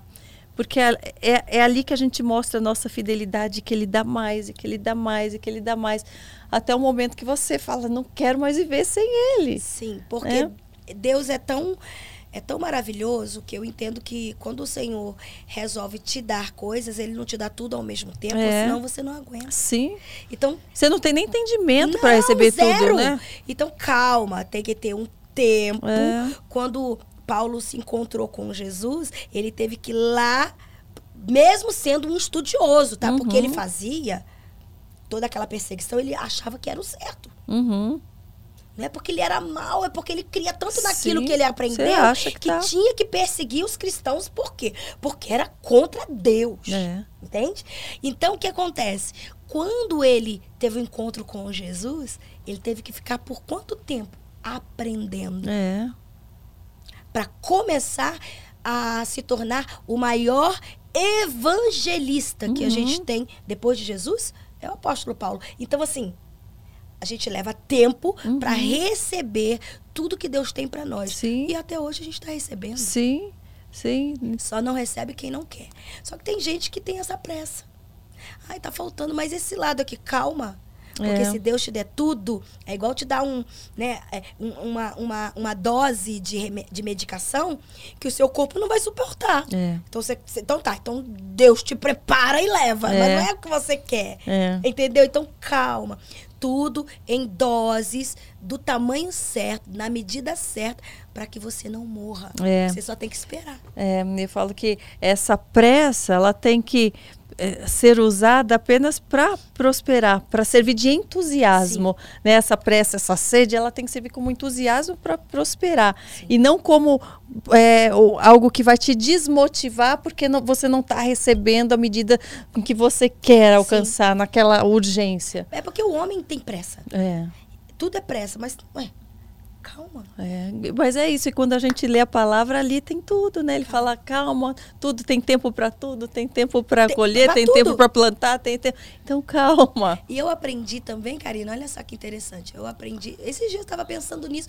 Da minha volta eu fico só pensando nas coisas, né? E é verdade. é, se tem tempo para tudo, a gente aprende que a gente não pode viver. Por exemplo, a gente. Meu último, minha última festa das mulheres, o nome que Deus me deu foram falar sobre as, as quatro estações. Uhum. Aí eu perguntei para Deus, por quê? Senhor, por que, que o tema vai ser estações? Né? Quando Deus me deu. Aí, olha o que que Deus ministrou no meu coração. Ele disse assim, Cassiane, vocês passam pelas quatro.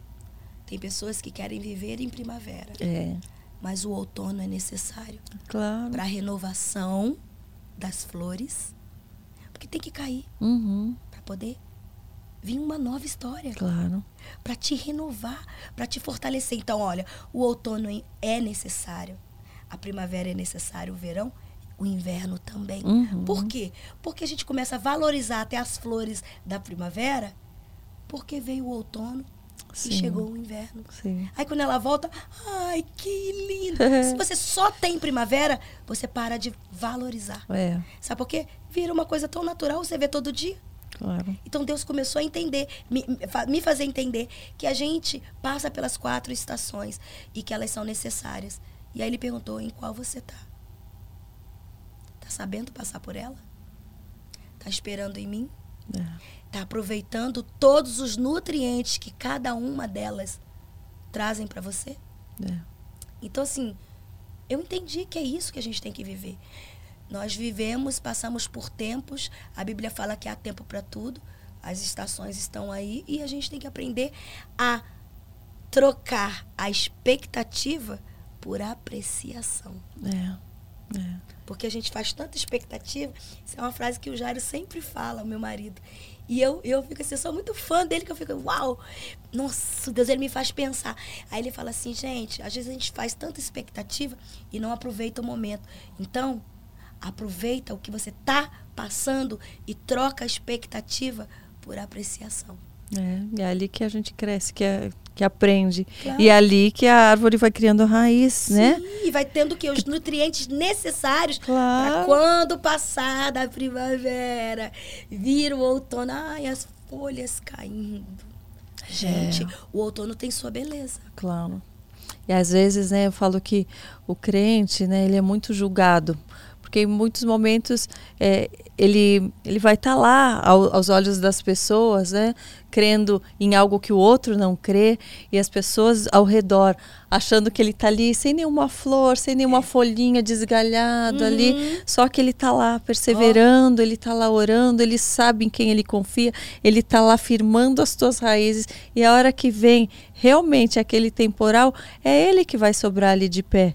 Enquanto os outros que estavam lá todos floridos, né? Vão aparecer aqueles, sabe, o, o, o buquê de flor sem raiz, que tá ali só enfeite, que é só enfeite, que é só superfície, é só superficial, mas não tem profundidade, Verdade. não tem raiz. Verdade. Então, eu acho que é, é aí que está o valor da gente prosperar na nossa fé. Mesmo que ninguém ao nosso redor esteja enxergando. Ninguém né? tá vendo, Ninguém né? está vendo. Não precisa, Mas não se está preocupa. acontecendo. Está acontecendo. Se você está firmado ali, se você está ajoelhado, você continua crendo, a tua fé está te fortalecendo, Amém. a tua raiz está se aprofundando. Amém. Pode ninguém tá vendo nenhuma folhinha, pode todo mundo achar que você tá maluco, que você tá ali, né, é, plantando na areia, mas não, Tá escondido. tá escondido. E você está se fortalecendo, comendo do- dos nutrientes Sim. que o tempo que você está vivendo É, te, te faz sentir é. necessário. Por mais que o mundo seja imediatista, É- é né? Isso aí, porque o mundo é. É. É imediatista, quer tudo pra já. E mesmo que nosso Deus seja já, tá? Porque quando ele quer, ele também faz já. É. Mas ele, mas ele é já, nós é que não somos, porque nós não estamos preparados. É. Entende? É, eu, é, Deus uma vez ministrou ao meu coração e eu ministrei na igreja essa palavra. Eu disse o seguinte, que na, maioria das vezes nós não estamos preparados para aquilo que a gente está querendo naquele momento. Então o não de Deus não é um não eterno. O não de Deus é preparatório. É. Por quê? Porque ele te disse não porque você não está pronto. Aí eu disse assim, olha, eu tenho três filhos. Meus três filhos, é, eu amo os três igualmente, mas se eles menores de idade me pedem, mãe, me dá a chave do carro, Claro, você não. eu digo não. Eu digo não porque eu sou má. Não, porque você Não. sabe que eles não Se estão seu filho preparados. te pedir a chave do carro hoje, você dá? Imagina. Claro que não. Mas é porque você é má? É. Claro que não. Porque você está esperando ele estar preparado para tal. Eu falei, Deus é da mesma forma. Muitas, mas muitas vezes. Nós falamos com Deus, mas eu quero. Só que Deus, querido, está no teu amanhã. É. E aí, como ele não quer que você pegue o carro e bata o carro, e além de se ferir, ferir mais alguém, ele diz não hoje. Uhum. Teve algum momento que você Vários. que você não compreendeu esse não? Vários, vários. Tem dia que eu fico, meu Deus, meu Deus, meu Deus. Por quê? Por quê? Por, Por quê? quê, Para quê? Porque tá, tipo assim, tá tudo aqui, tá tão fácil. E aí eu sento, e aí eu mesmo faço aquilo que eu te falei. Eu vou pro espelho, olho pra mim mesmo, falo, Cassiane, Espera, calma. espera, porque o teu Deus sabe o tempo certo, não é agora. Você é muito Aí ansiosa, porque Muito. é, eu ia falar isso, porque você é bem realizadora, Sou. assim animada, agitada. ansiosa. E isso é normalmente quem é assim quer fazer mais, quer acontecer, quer E eu quero que aconteça. E quando precisa esperar, dá uma angústia. né? Eu Dá. sou um pouco assim também. É, e aí eu, eu vou pro espelho. Hum. Eu aprendi pro espelho pra falar pra. Por quê? Porque às vezes tem alguém falando, Cassiane, calma, mas não, não quero ouvir ninguém falando calma. É. Não, não tem calma, não. Mas E aí eu daí que você espelho. quer, parece que fica até com raiva. Que calmo que, Que calma quê? É, calma o quê? Quem trabalha comigo sabe, né? Mas. Mas. Que eu sou 500 graus. Então, Mas eu vou pro espelho, eu converso muito comigo, falo comigo mesma. E eu sei que Deus está falando comigo. Quando eu me olho ali e falo, ei, shh, desacelera. Calma.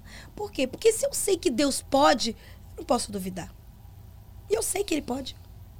Eu, eu tenho. Ô, ô, Karina, eu tenho um testemunho de vida, né? Antes de eu começar a cantar, eu morri. como assim? É. Como morreu? Morri. Morri com atestado de óbito. Sério? Então, assim, Como foi eu sou isso? o resultado de um. Ai, Deus. Eu Eu, não sou, eu tinha sou o resultado isso. de uma. De uma profecia que minha mãe recebeu quando eu tinha 11 meses de idade. E ela estava com um atestado de óbito na mão. E meu pai foi chamado para fazer meu enterro. Mas como? Mas por quê? Eu tive uma enfermidade durante. E durante 12 dias minha mãe lutou comigo no hospital e os médicos não descobriam na época, né, o que eu tinha. E aí no 12 dia ela estava pela terceira vez no hospital. E isso eu ouço desde que eu nasci, né? Desde que eu criança Uhum. que eu ouço. Mas minha mãe não era de contar testemunho na igreja, não. Eu ouvi Uhum. depois, eu comecei a ouvir o testemunho é, depois que eu comecei a cantar, não, não depois que eu gravei. Quando eu comecei a cantar, é que eu ouvi o testemunho da minha mãe. Então, assim, lá para os meus 5, 6 anos é que eu ouvi a primeira vez. Mas, assim, é, aí meu pai tinha sido chamado é, para vir fazer meu enterro. A menina que acompanhava minha mãe. Minha mãe estava grávida da minha quarta irmã. Você estava no hospital É. e já estava lá, tinha dado. de óbito. E no atestado de óbito foi escrito assim, por negligência do- dos pais, não atenderam a tempo, a criança veio a óbito. E aí a menina ligou pro meu pai, pegou um orelhão, ligou pro meu pai para vir fazer meu enterro, porque Cassiane morreu 15 para as duas da tarde. E aquela confusão. E no hospital, aquela confusão. E você na cama do hospital Oh, ali. é, minha tipo, mãe- ali deixaram é, eu você ali. enrolada, Eu enrolada num, num, num- numa manta. A médica, a minha mãe falou que naquela época era hospital público, recebiam números para ser atendido. Número tal, número tal. Tinha muita gente. Aí ela disse que tentou ser atendida várias vezes, desde a hora que ela chegou, e a médica se negava porque ela falava que no plantão dela não furariam fila. Uhum. E aí eu gemendo, gemendo, gemendo, até que eu parei de gemer. Quando a médica resolveu atender, porque chegou no número da minha mãe, a médica abriu a manta, e ela já tinha tentado ser atendida umas três, quatro vezes. Aí abriu a manta, quando me viu, colocou o estetoscópio, isso é o testemunho, né? Colocou o estetoscópio, enfiou o dedo na minha barriga e ficou aquele buraco, porque eu tava muito inchada. Puxou os meus olhos e falou assim: Você quer que eu examine o cadáver? Essa criança está morta. Aí foi aquela confusão naquela sala, com um monte de mães. E minha mãe, não, ela não morreu, ela não morreu. O quê? Morreu? Aí começou aquela coisa. Só que minha mãe estava grávida. Hum. Aquela médica escreveu um atestado e disse pra minha mãe que ela tinha que descer com aquele corpo, porque ela não podia ela mandar, porque senão ela é responsável. Então ela tinha que descer com o corpo, dois andares num hospital público de Nova Iguaçu, no Rio de Janeiro, para entregar numa sala número tal e com o papel que ela tinha anotado. Quando ela desceu, a minha mãe começou a sentir mal. Aí põe a Cassiane num banquinho do lado dela e a menina, porque a minha mãe andava com uma menina, é, é, o nome dela é Regina, ela tá viva até hoje. Uhum. Aí e eu fazendo tre- entrevista com a Regina, Uhum. pra saber como é que foi. Nossa. E aí ela ela é uma senhora, né, hoje. Ela- na época ela parece que tinha 15 anos. E aí ela fala, falava, é, falou, Cassiane, nós colo eu coloquei você no- do lado da sua mãe, sua mãe começou a passar mal, desmaiando. E eu comecei a gritar no corredor, dois alguém andares abaixo, socorro, ela tá, ela tá grávida, tá passando mal. Então, o povo do corredor ali, enfermeiros e tal, nem sabia o que tinha acontecido lá em cima. Uhum. Então tinha uma- um, um rolo com, com uma manta do lado dela e o pessoal atendendo sua mãe. Sua mãe melhorava e desmaiava de novo. Aí falava, liga pro Del, que era, né? Seu Del, que é o meu pai. Liga pro Del, avisa o Del. Aí, que horas tem? Aí 15 para as duas. Fala que a Cassiane morreu 15 para as duas e chorando e desmaiava. E vinham aí, verificavam a pressão dela. O que, que é aquele rolinho que tava do lado dela? Ninguém sabia, né? Aí a menina falou, Cassiane, foi uma luta ali. Até que sua mãe falou, quando ela se sentiu melhor, ela falou assim, cadê minha filha? Aí ela falou assim, tá aqui do seu lado. Aí sua mãe pegou você. Ela fraquejou, porque ela grávida, você muito, tava muito, muito, muito grande. De inchaço. E aí ela falou assim, eu quero ir embora daqui. E eu e ela fugimos daquele hospital com você no braço. Aí eu falei, gente, vocês são muito loucas. Ela falou, nós duas fugimos.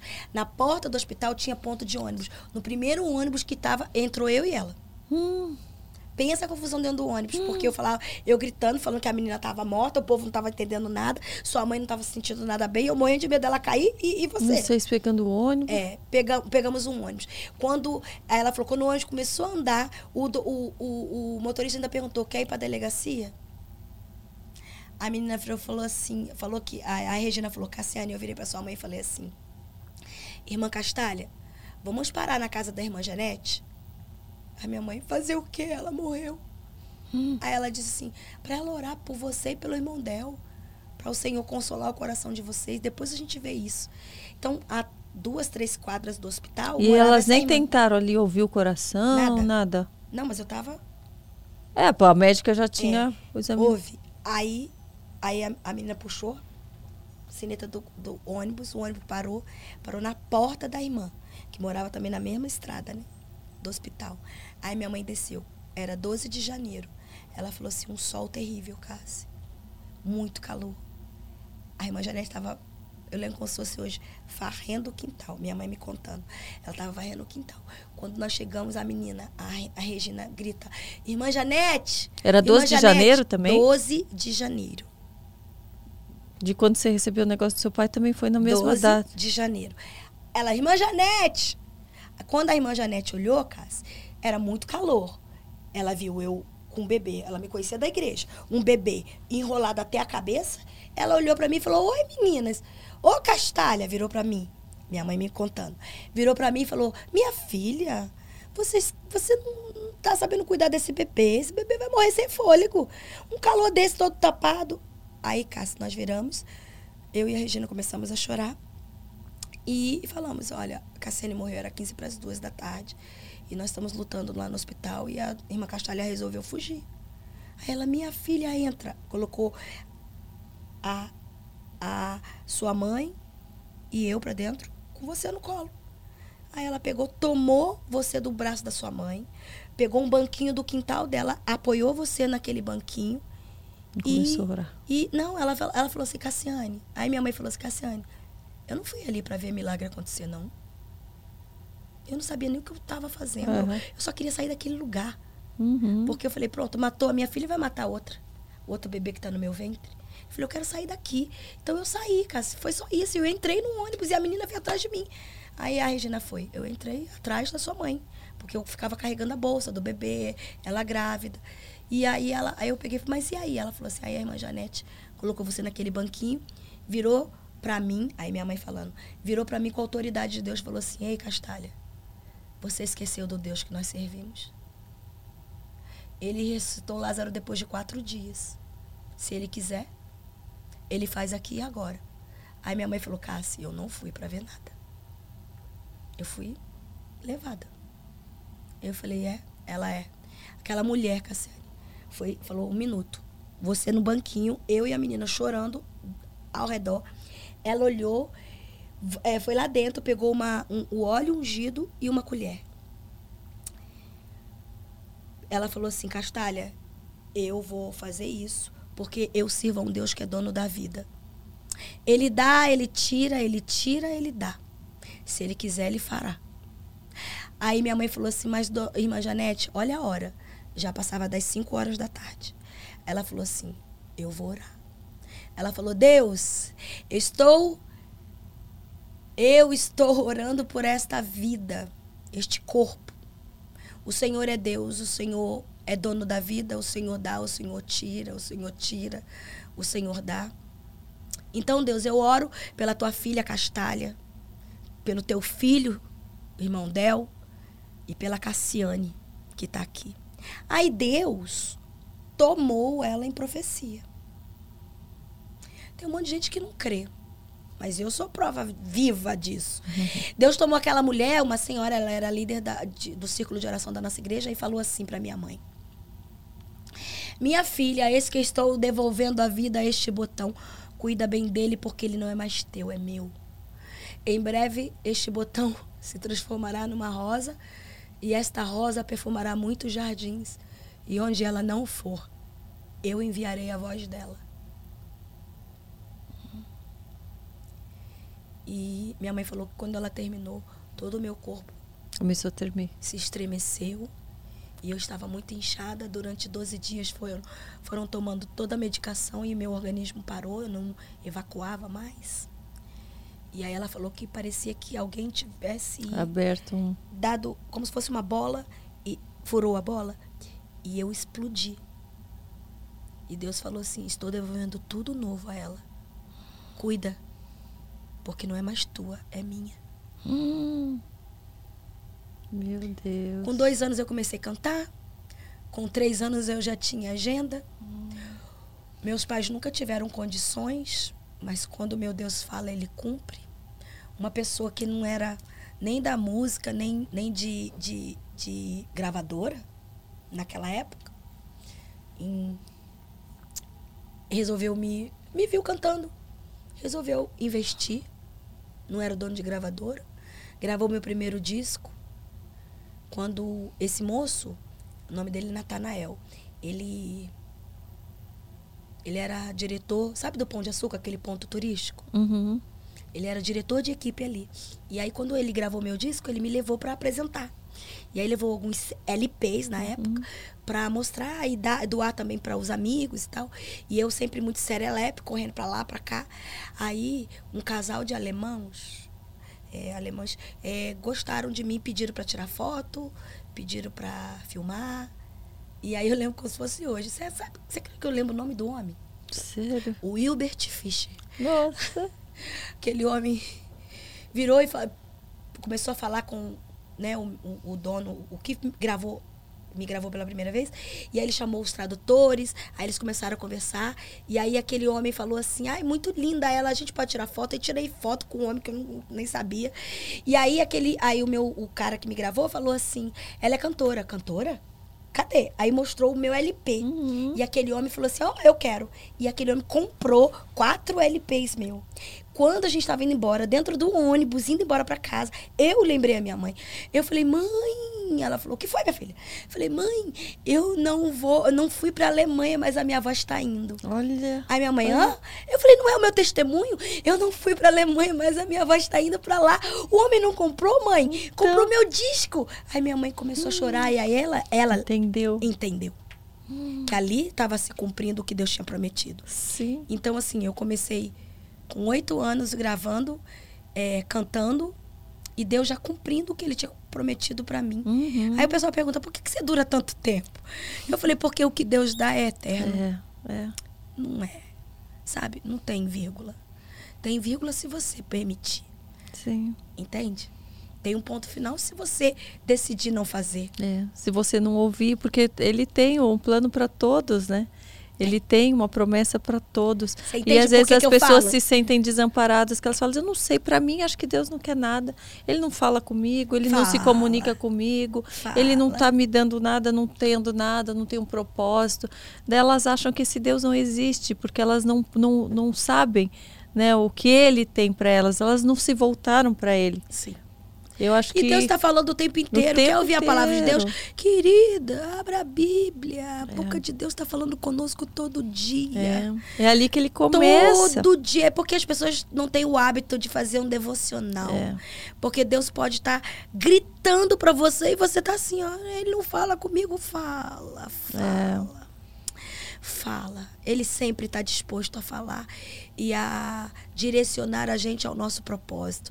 É, quando a gente pega uma caneta e a- faz assim no cabelo e prende o cabelo, ela não está realizando o propósito dela. É, exato. Então, de repente, você está sendo uma caneta. No cabelo, Usando. não está escrevendo nada. Então, e Deus está esperando você começar a escrever a sua história, porque Ele tem um propósito para realizar Uhum. através de nós. E às vezes a gente fica se espelhando na história dos outros, né? Sim. Fica desejando a história dos outros. Sim. Fica querendo aquilo que o outro está conquistando. Olha, é, esses dias o Jairo teve uma pregação que ele falou assim: olha, não, não pense você que Deus vai perguntar no final dos tempos, ele não vai perguntar assim, ó, por que, que você não foi a Cassiane? Uhum. Você não foi a Karina. É, Ele vai perguntar, por que, que você não foi você? é. Porque se ele ele que te fez. Você não precisa. Você pode ter exemplo de vida. É. Porque ser de meus exemplos, né? Sim. Eu já cansei de ouvir. Nossa, você é uma inspiração para mim. Eu falo, É, glória a Deus. Que eu seja uma ótima inspiração de Deus. Mas você tem que ser você. é. Porque ele te conhece e te fez, sabe, com cada detalhe para ser você mesmo. E o propósito é engraçado que a gente percebe que o propósito tem a ver com essas, com esses dons, com essas habilidades que ele dá para cada um de nós, né? Para aquele um que é mais Sim. comunicativo, com Sim. certeza ele vai ser usado numa área que tem a ver com aquilo, aquela, Sim. é, É isso aí. E outra, propósito é para ser realizado, não deixa morrer, não. É. Né? Porque tem um monte de gente aí, porque ganha dinheiro, tá indo bem, É. mas não tá feliz. É. Por quê? Porque tô bem financeiramente, mas se sente vazio Uhum. porque não tá realizando o propósito. Então o propósito te preenche. é. Você se sente totalmente completo, É. entendeu? Então, assim, dá uma olhada, vê qual é a direção que você está tomando. E não é, não é, a questão aqui não é dinheiro, porque quando você começa a realizar o seu propósito, o restante é acrescentado, não preocupa não. É. Mas quando você não realiza, você pode até ganhar dinheiro, mas se sente vazio, você entende? É aí que você tem que entender. Ei, para, pede direção a Deus, leia a palavra que ele vai te dar, essa direção. Não tenha medo, né? Não tenha Não. medo de perder aquilo que você já tem, que você já conhece. Sim. Às vezes até uma estabilidade, uma segurança, seja ela financeira, Sim. em algo que você sabe que aquilo não é o propósito. Sim. E às vezes a gente tem medo e tenta fazer uma transição. Como é que vai ser, né? Como é que vai ser lá na frente? É tudo novo, é tudo diferente. Exato. Mas ele realmente provê. Assim, eu falo na, na minha transição também, eu fui muito questionada de coisas que eu deixei para trás, de ofertas de trabalho, de sim. propaganda de Sim. bebida, propaganda sensual, de não sei de clientes que estava tudo certo e, e que de repente, ah, mas agora ela está indo para esse lado cristão, então não, não vamos, não, não vou mais fazer, rompe o contrato. Então, se, eu- se a gente se deixa é, não avançar por medo, a gente fica aprisionado naquilo. E aí não realiza. E não realiza o, O que Deus propósito. tem. O que Deus tem exatamente, a gente não é usado para o que a gente veio fazer. E ele, e de- só que a hora que você pega aquilo com, com as rédeas ali, fala, eu vou, eu vou porque ele é comigo, ele está comigo. Ele vai trazendo tudo aquilo, ele vai tirando o medo e vai te Verdade. abrindo outras portas. Exatamente. Mas É, aquele mas é momento aquilo de transição dá uma insegurança, dá sei, sim. eu Principalmente se você se, se você não está firmado na palavra, se você não está ali naquele devocional, você não está firme, aquelas vozes externas, exteriores, elas são passam Maiores. a ser maiores, mais fortes. E daí você passa a não ouvir a voz de Deus, você fica confuso porque E o você medo? tá você tá deixando se dominar pelo medo. Porque, porque o medo, Uhum. o medo é o maior destruidor da fé. É, é. Então, ó, medo não é a- de Deus, não. é, o opressor tá medo, lá, ó. Anda aqui, ó. Você que vai decidir se vai ter fé ou vai ter o medo. É. Porque quem é que vai vencer? Quem você alimenta mais. Então, alimenta É. a fé, que você vai ver os milagres. É. Porque tem coisas que você fala assim, meu Deus, gente, não tem como, não tem como isso acontecer. Mas É. aconteceu. A fé, você alimentou a fé. É, e às vezes a gente fica alimentando, né, a nossa a autoconfiança, auto isso, auto É. aquilo. E, e a gente tem que, por mais que a gente não tenha auto nenhuma, autonomia nenhuma, bota autonomia em quem tem. Porque, né? ó, ó, é porque as pessoas ficam muito presas ao alto É. com U. E Isso. esquece do alto, do- com é, L. É autoestima, Você entendeu? autoconfiança. Porque se você confiar no alto com L, É. vai vir tudo do céu. Vai. Porque não é espiritualizar. Porque as pessoas acham, É. ai, agora tudo é fé, É. tudo é espiritual. Não, querido. É que você tem que entender que isso é real. O É. espiritual é mais real do que você pode imaginar. É. E a gente tem ainda a sorte, vamos dizer assim, de termos tantos exemplos ao longo da história. Porque se a gente vê biblicamente, tudo que eles passaram, eles não tinham exemplos passados, você imagina?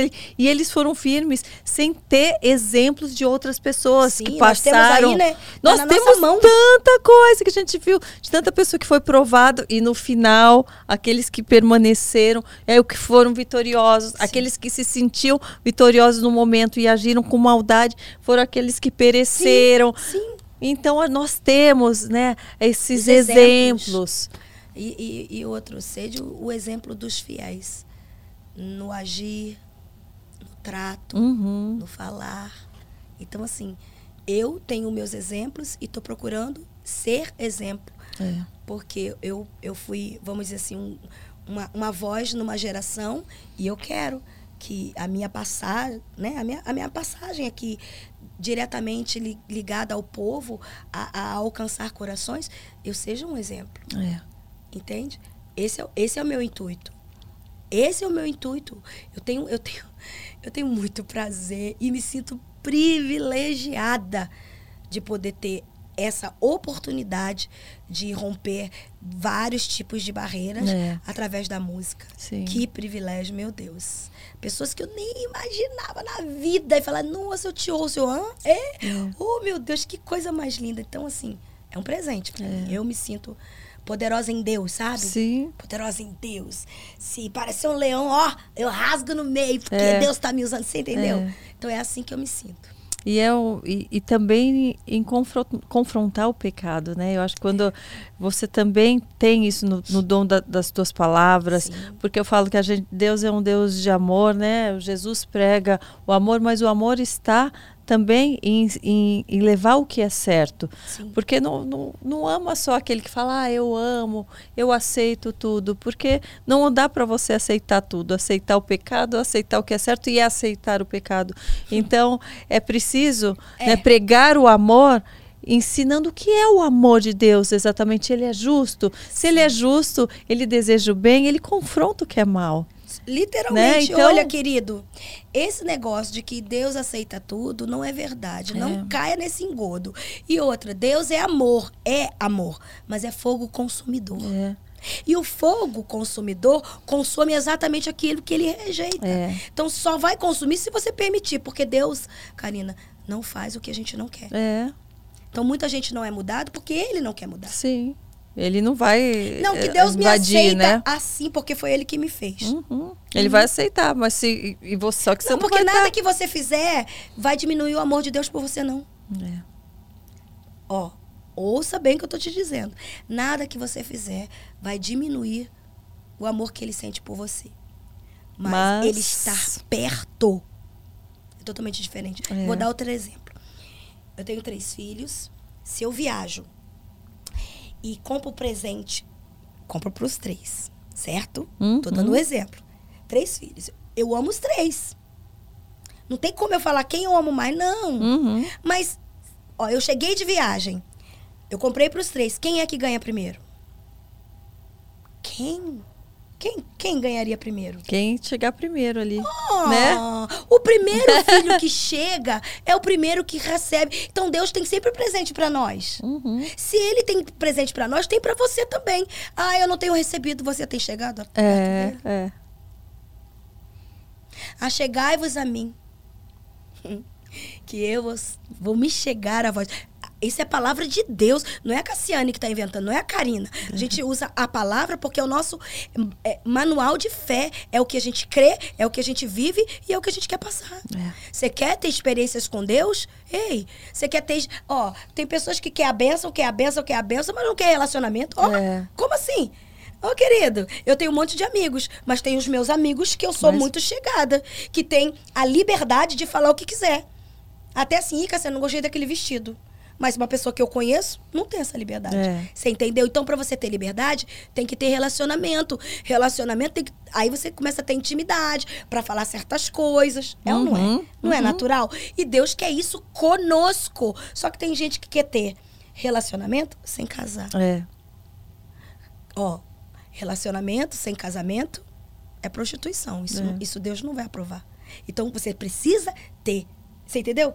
Tem que ter o relacionamento pra casar. Sim. E aí casou, aí você tem relacionamento mais profundo, é ou não é? Claro. E aí quando você casa, tem um relacionamento mais profundo, minha querida, você tem tanta intimidade que você vai falar de tudo com ele e ele vai te responder de uma forma tão direta que você não vai ter dúvida de nada. Porque as pessoas ficam na dúvida e achando assim, não, porque Deus me conhece. Uhum. É. Te conhece de longe. É. De longe. Ó, eu conheço, porque eu vejo sempre ali. Sim. Ele te conhece, mas você não conhece ele. Nada. Daí não adianta. E nem quer. Né? E nem quer. Mas aí, igual uma vez eu, eu, eu, pergun- eu tava num lugar e uma moça falou assim pra mim: onde tava Deus? Porque ela passou por mim e ela sorriu. Uhum. Primeiro. Depois, aí eu fui sorrir ela.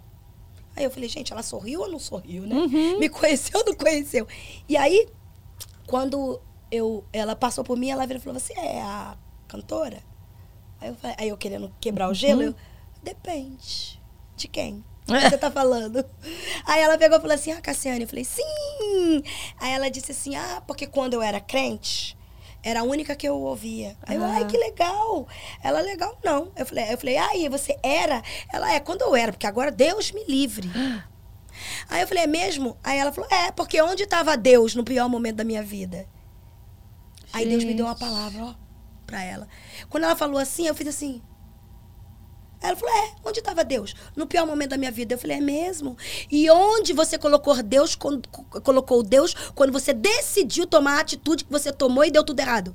Você Uhum. perguntou pra ele? É. Aí ela, não, mas eu falei, não, porque é muito fácil. A gente decide as coisas, não pergunta nada pra Deus, dá com a cara na parede, quebra a cara, fica todo lanhado e depois fala onde estava Deus. Você perguntou É. pra ele? Ela, eu acho que ela não esperava. Uhum. Aí ela, mãe, já aí querendo já chorar, eu agarrei Sim. ela, orei por ela no meio da rua, isso. E, e aí eu falo assim, mas não é E é isso, que a isso. maioria das pessoas falam. Onde estava Deus? Você perguntou pra ele? É. Tá sofrendo aí? Ah, meu irmão, eu vou, eu vou falar uma coisa pra você, ó. É, então louve. É, e agora onde tá Deus depois Tá que quebrou a cara? sofrendo, Tá louve. querendo, tá Ué, esperando você perceber Ou onde que você perceber que você necessita dele. Exato. Entendeu? Tá chorando, meu irmão? Louve, mas não se afasta dele, não. É. Por quê? Porque senão vai doer mais e mais e mais. E antes que não reste nem mais os caquinhos, se volte pra ele. Uhum. Você na sua casa você fica cantando o dia todo? Ah, de vez em Ou quando eu não? começo. Ou o pessoal da sua casa já fica, ai, deixa um pouco, já, já tô Olha, um pouco tava vindo- eu de tava- ouvir. Eu tava vindo pra cá no, no, no carro da, da Andressa, né? E aí, aí, aí eu falei assim: ah, esse tá tocando, é, pode colocar no Spotify ou no- numa plataforma, qual é a sua? Aí ela pode. Aí eu falei: tá. Aí eu fui e coloquei minha música nova. Aham. Ela, ai, ela começou a rir, ela, que legal você se ouvindo. Eu falei, gente, eu sou minha fã. Mas assim, mas assim, da minha volta, eu gosto de ficar cantando, eh, mas eu canto assim, de, de todo mundo, né? Mas assim, é, como eu acabei de lançar uma música, eu falei, não, que eu tô ensaiando pra não errar. Aí ela falou assim, eu acho o máximo, porque a maioria das pessoas não gosta de se ouvir. É. Eu falei, gente, não tem nem como, porque não tem como eu sair de mim. Eu Sim. preciso me ouvir. né? Mas assim, o pessoal morre de rir. Mas é, eu gosto de, me, de ouvir. Eu pego, às vezes, é, numa viagem, se eu vou sair de carro, eu coloco meus, meus discos Antigo. é, e, e, e vou cantando tudo até pra lembrar as músicas, porque a gente Sim. fica, né? É, é muita música, né? Eu já gravei muito disco. Então não dá pra lembrar de tudo. Então eu fico colocando, gente, eu tô lembrando dessa letra. Mas eu, eu canto, eu canto o tempo inteiro. E Às as vezes inspirações da- das autorias mesmo? Tem umas que eu escrevo, mas eu recebo muita música. E eu, Sim. eu tenho. Eu tenho. O pessoal fala, Cassiano tem um dom de descobrir. Eu, eu fico descobrindo também novos talentos e lanço. Porque muita gente não quer ouvir, porque faz assim, ó. De quem que é? Eu Ah, falei, querido, conheço." esse que você tá procurando, um dia também foi desconhecido. É verdade. Então, com licença, eu vou, eu vou. Então eu ouço de todo mundo, Karina. E é assim mundo. que você vai descobrindo. Vou é tocado e Vou descobrindo e vou lançando compositor novo, É. compositora nova. Então, assim, é uma benção. Canta, canta um pedacinho da nova, pode? Você lembra que a letra? Então, tá lembrando? ensaiando, gente. É, deixa eu lembrar assim. É, está sofrendo, mas ele está adorando. Está chorando, mas olha ele cantando. Pra uns parece que o mundo está caindo. Mas olha só a sua adoração subindo. Quando a flecha está chegando ao alvo, é natural sua velocidade ser mais devagar. Não pare, não pare, não pare, não pare. Quem sabe falta um passo pra você chegar. Nossa, eu não tinha passado pra pensar sobre isso da Flash? Então, porque quando ela tá chegando, não vai diminuindo? Sim. Nossa, gente, que mensagem Não é? forte, Tem hein? uma parte dessa música que fala assim, ó. Não pare agora, filho meu. O teu sonho não morreu. Eu ainda sou teu Deus. Ai, eu acho Ai, que linda! É minha música nova, viu, Que gente? Não pare agora. Ai, E tem mais já? Pro, assim, Ah, é, no- porque agora eu acabei de gravar o projeto 40 anos. Então, Então, pensa. você grava uh, uma quantidade assim Gravei em quase seguida? 60 músicas. Eu quase morri. 60? Quase 60 músicas. Foi 58, eu acho. Que isso? É, 58 músicas. Mas, Gravando assim, desde as antigas? É, eu fui fazendo um, né, uma miscelânea, mas faltou tanta música que eu tô falando, gente, eu vou ter que fazer o de 50. Vai precisar de mais 40 anos pra gravar. Gente. Mas, a- mas se eu continuar gravando, eu vou ter, eu vou ficar doida. É. Porque é muita música. Mas assim, eu gravei eh, e convidei. Eu tive muitos convi- eh, convidados também pra fazer feat comigo. Uhum. Gravei com a minha filha, a Jay. Ai, é uma emoção, viu? Uma emoção. É a primeira música dela? É, ela, ela, ela, a Jay, ela canta, mas ela nunca tinha gravado. Sim, Ela, a- é. eu tô falando assim, de- ela gravou quando ela era criança. Ela fez uns, uns, uns CDs na época, bem infantil. Aí depois ela parou, parou, não queria gravar mais. E eu falei assim, olha, gravar é chamado, porque muita gente fala assim, filho de peixe, peixinho é, não é não, gente. É, ministério outro- pra cantar, tocando vidas, é, é, é chamado, é ministério e é pessoal. Sim. Aí o pessoal, por que, que você não fala pra Jane cantar? Eu falei, olha só, é, mas ela cantava quando era criança. Porque ela quis. Depois ela não quis, ninguém força nada. claro. Ministerial é, é totalmente tem que ser coração. E agora ela voltou. E agora ela voltou a cantar. Agora ela lançou uma música, tem uma música muito linda de oração também que ela gravou. E no meu projeto 40 anos, ela canta comigo é, Oferta Agradável, que é uma música que é uma oração também. E ela canta comigo. Ai, lindamente. Eu tô falando como mãe. Ai, gente, eu, lindamente. eu deve, Eu sou- deve eu ser um, é um orgulho, né, de ver é, os frutos Sim. através dos, dos filhos, Sim. de ver que o quanto que vale a pena cada minuto da atenção, do seu direcionamento, do seu exemplo, Sim. não é?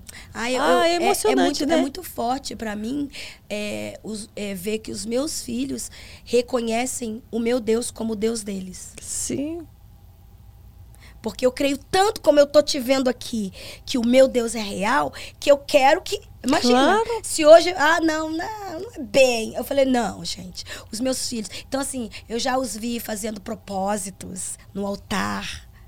Coisas assim, pessoais, eles. Quando eu vejo, tá ali fazendo propósito com Deus. Porque creem que o Deus que eu sirvo é o Deus verdadeiro e é real. Uhum. Entende? Isso alegra o meu coração. Porque vê o seu exemplo, né?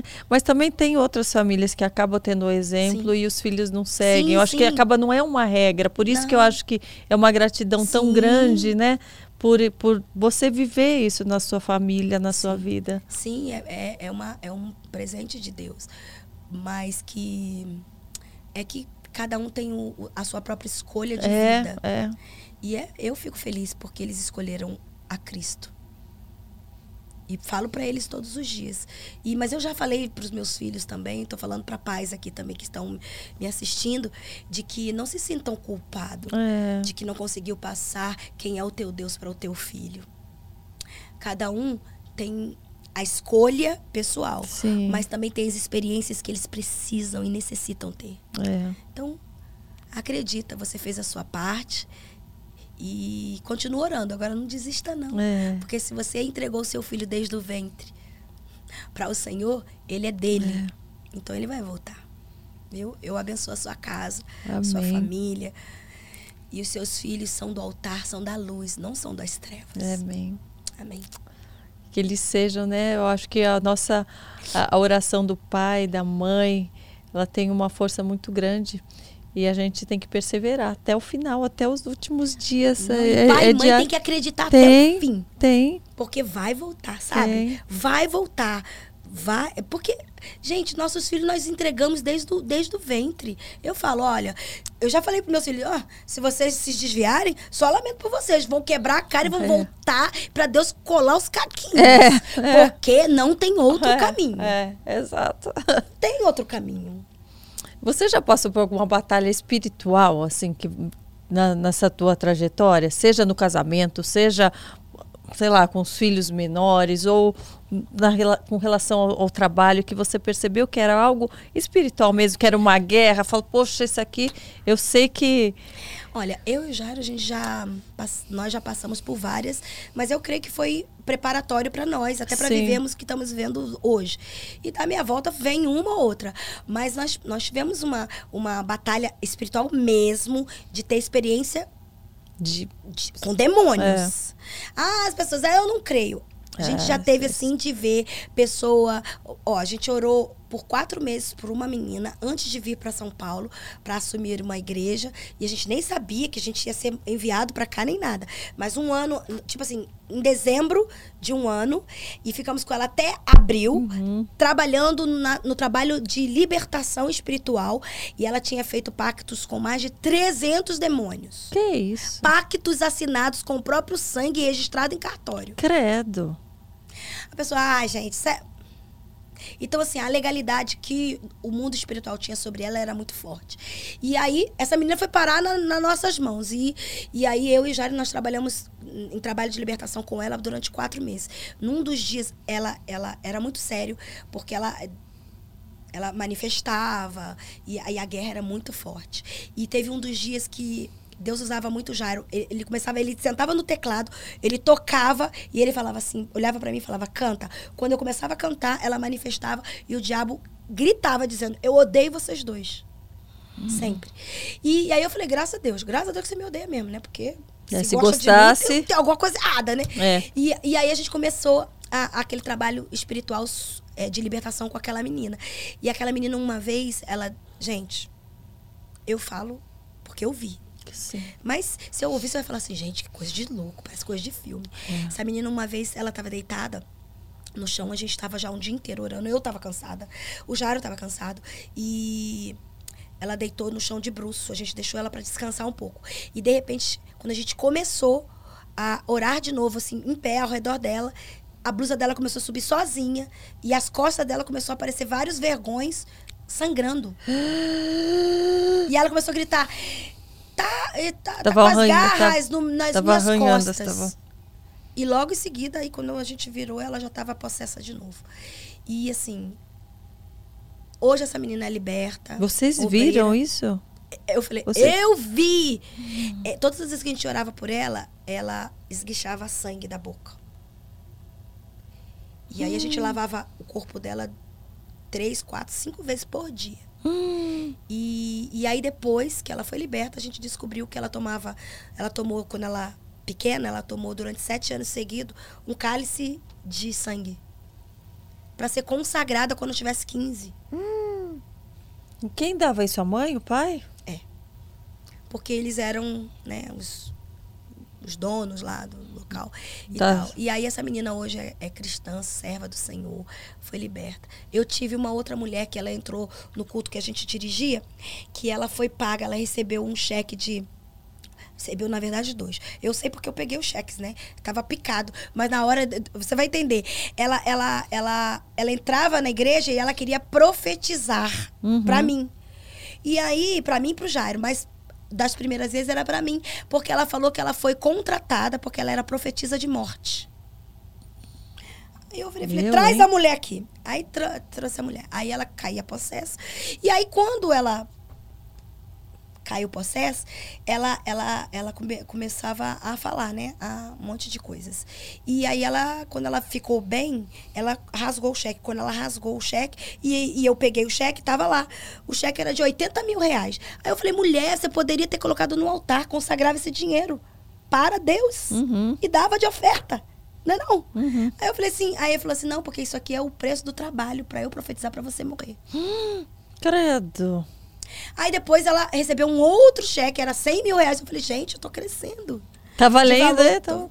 É porque o diabo, até o diabo sabe, o- Sabe o valor, de, uma valor. de uma oferta. E aí, aí ela foi e, e hoje essa mulher é obreira de uma igreja. Mulher liberta, sal. Mas assim, a gente foi muito, muito perseguido por pessoas. Porque o diabo sempre quis que a gente morresse. Porque quem faz a obra de Deus, o diabo quer parar. Uhum. Entendeu? Então, assim, experiências sobrenaturais a gente já viu muitas. É que muita gente não acredita. Mas eu e o Jairo, a gente sempre foi de. Porque o Jairo é, é- ele é muito sensível. Uhum. Ele percebe quando tem algo, tanto de Deus quanto do diabo. Uhum. E a E gente. às vezes, às vezes de pessoas próximas, né? Que Na- você tá ali. do- Assim, é incrível. É. E eu falo, eu teve uma época que eu falava assim, eita, Jarinho, você tá parecendo aqueles caça-fantasma, né? É. que os, os demônios, você percebe na hora, mas era incrível. E, e- então é, a gente teve, já tem esse chamado já de muito tempo. Então acho que é por isso que Deus mandou a gente pra cá, porque a libertação ali é muito, muito séria. Uhum. E a gente vive buscando, orando e pedindo revestimento, porque o diabo, gente, existe, tá? Acredite você ou não. Mas ele existe. Você só tem que estar pronto para repreendê-lo. Porque ele não é maior do que aquele que você colocou como Senhor da tua vida. É. Então eu creio nisso. É. Então eu repreendo. Você tem medo? Não. Não tenho medo. Porque se você temer, é que ele vai ter poder sobre você. Claro. Então se você repreende, ele. Claro. Eu aprendi que o diabo, ele rosna, rosna, rosna. Como o leão, mas ele não é o leão. É. O leão é o da tribo de Judá. É, ele tenta oprimir, ele tenta te Por quê? colocar pra Porque ele- baixo. Aí o Jairinho fala que ele, Ele é um vai ótimo. enganando. Ele é um ótimo DJ. Aí, como assim? Um DJ, um, um sonoplasta. Porque ele faz os barulhos pra que você tenha medo. É, pra você achar que é Mas você ele- que tá pensando, é não, ele que e tá que ele tá coisa. te dominando. Mas não tá, não. Se você falar em nome de Jesus, há poder no nome de Jesus, ele corre. É. Hum. E é Eu já vi isso. muita coisa.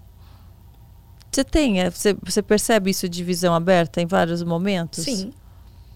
Porque eu, Porque Deus fala comigo muito através de sonhos. Uhum. Mas o Jairo é ainda mais que eu.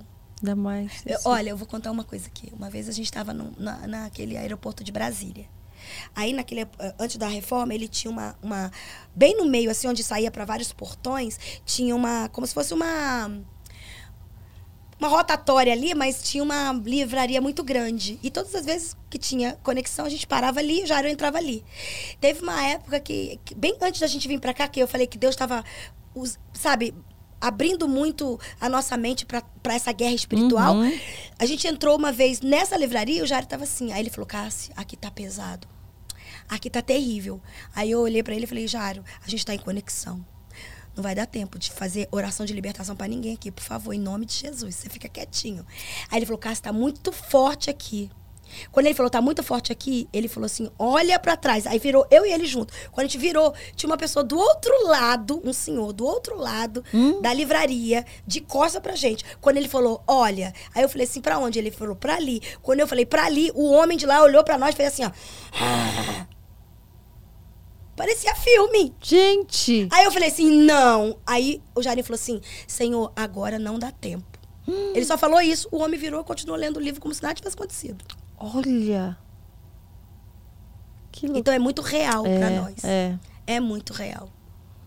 E você, você chega a evitar alguns ambientes, Sim, assim, que você já percebe? sim. Ou evitar de percebo, receber "Ah, pessoas na Jesus, sua não vai casa? Já, Também, que já, você já, já, sabe falei, não, que... não dá porque não tem o mesmo espírito, não. É. Porque a gente tem que cuidar. Eu falo que a, a nossa casa... Nossa casa é o seu lar. É. Pra ser seu lar, você tem que cuidar dele. É. Então não é todo mundo que tá preparado pra entrar ali. É. Exatamente. Entende? Então, Então, é assim- preciso ter tomar certas decisões, Sim, por tem mais muitas pessoas que vão e deixam um monte de coisa ali. é, é, Você tem que orar e repreender tudo, É. tudo de novo. Porque já deixou. Então, assim, ah, eu vou fazer uma festa em casa. Festa em casa é pra pessoas muito chegadas. Faz em outro lugar. é Porque muito senão seu lar vai virar o quê? é, você está atraindo espíritos, né? E é atra- real, gente. É real. Você tem que ter o nome de Jesus e falar com autoridade, sim, mas é real. Mas cuidar, cuidar e, e não deixar brecha, né? Não abrir certeza. brecha, que eu falo Com que, certeza. que quem anda em pecado tá muito mais eh, suscetível. Pecado todos nós cometemos, Sim, mas quando todo. você tem, quando você comete o pecado de forma né, sabendo que você está cometendo, querendo praticar tudo aquilo, você está atraindo né, e está se tornando muito mais suscetível né, a, a, a cair, a perder esse tipo de guerra. Eu sei que eu recebi esses dias alguém falando, ai, não sei quem fez macumba para mim, não sei o quê. Eu, eu falei assim, "Ó, você, você tem, você está abrindo muita brecha, porque se você estiver firme com o Senhor, você está mais forte, ele não vai, não vai Não te pega, não. Agora, se você não Porque tiver. macumba vão fazer, eu, É. eu tô falando porque a gente usa esse Podem nome, fazer, o termo natural. é. Ai, mas pessoa me olhou e tá com... Tem pessoas que falam do mal olhado, do isso, do aquilo. Gente, você tá com quem? Maior é o que Exatamente. está em nós do É. que o que está É, a luta mundo. é- Gente, porque a luta vai ser todos os dias. É. Entende? Então, eu entendo isso. Sei que o diabo me odeia mesmo, porque eu quero é encontrar muitas, muitas carinas pela minha vida e alcançar o coração dela. Sabe? Ver, ver uma pessoa transformada. Gente, isso pra mim é maravilhoso. Eu quero, eu quero. É. Sabe? Ver a Karina hoje falando aqui, pra mim é uma alegria. Eu falo, Jesus, coisa linda. Que Deus abençoe, guarde, porque a luta vai ser sempre grande. É. E as propostas maiores ainda. É, A decisão é é de nossa. quem passou e fala assim: não, não, eu decidi. É. Entende? E Deus não, não interfere na sua decisão. Ele abençoa o que você decidiu quando você decide por ele. É. Eu falo que o que eu mais peço é, é estar cada dia mais sensível realmente à vontade de Deus para que eu possa cumpri-la. É isso que eu quero, para que eu não, não, não seja desviada por engano. Amém. Por engano, porque eu, é, eu tenho tanta vontade de obedecer Amém. que o meu único, é, eu falo que às vezes receio é não entender certinho. Então eu fico na expectativa, ainda não entendi direito, deixa eu ficar Sim. aqui até entender, Sim, Senhor. é Até entender. me mostra, me revela, me Tá revela, me revela, Senhor, para eu poder obedecer certinho, que eu não quero, Eu não quero errar, errar. Né? Mas olha, Deus conhece seu coração. É, Ele te vê no íntimo como ninguém. é, Ele vê o que ninguém vê. sim. O Espírito Santo, eu tenho uma música que fala, né? Espírito Santo, meu consolador. Espírito Santo, sabes quem eu sou, e mesmo assim se importas comigo, porque ele sabe das debilidades. É. E mesmo assim, moras em mim. Por quê? Porque ele nos conhece muito bem, sabe das nossas debilidades, mas continua esperando que eu e você chame por ele. É, Ele fala, eis que estou à porta e bato. é, A pessoa fala, não, por que, que Deus não me ajudou? Ele está batendo e você não deixa ele entrar. É. Ele não vai arrombar. É. Ele só vai entrar e vai fazer o que você deixar. é. A Karina deixou. Minha porta já está escancarada. Eu só peço o que, que eu faço agora. É. A minha parte é qual? É. A tua já que faz que o que você quiser. Agora a minha parte me explica para eu fazer direito, Isso aí. né? É isso aí. Ai, Deus é muito lindo, né? É. Quem prova dele não larga dele. Ah, não larga, não larga. Eu falo, é muito bom. É. Eu queria que você deixasse uma palavra final para todo mundo que nos ouviu. Passou que, Que eu ai, vi, né? não é, nossa. Porque é tão bom inspirar outras vidas, é tão bom, né, inspirar no caminho certo, inspirar com o propósito certo. E você faz isso lindamente, que eu só É. desejo que cada dia mais você alcance mais pessoas, Amém. mais vidas, mais para o reino de- do, do Senhor. Amém. É o que você falou, você está alcançando o mundo com a sua voz Amém. mas porque ela ela provém de, de um coração entregue, um coração genuíno, um coração Amém. real, né, e de um espírito que está ali a serviço de Deus. Amém. Então ela tem um poder realmente. Sim. Não é um poder de, de só tocar através da música, é um poder de tocar através de Deus. De Deus. E olha que coisa linda, que glória, que que que honra, né? Que honra. É, eu, eu, eu sou grata a Deus pelo privilégio de, de ser uma, vamos dizer assim, uma portadora daquilo que Ele tem para alguém. O privilégio de entrar no testemunho de vida com Ele de tantas pessoas. Sim. Porque uma música tem o poder de fazer a pessoa se achegar a Sim. ele e, e levar tantas pessoas à presença dele diretamente. É. Porque ouviu e foi tocado, sentiu, se entregou e se transformou a vida, né? Então, assim, eu sou grata a Deus pela, pelo privilégio de estar aqui com você.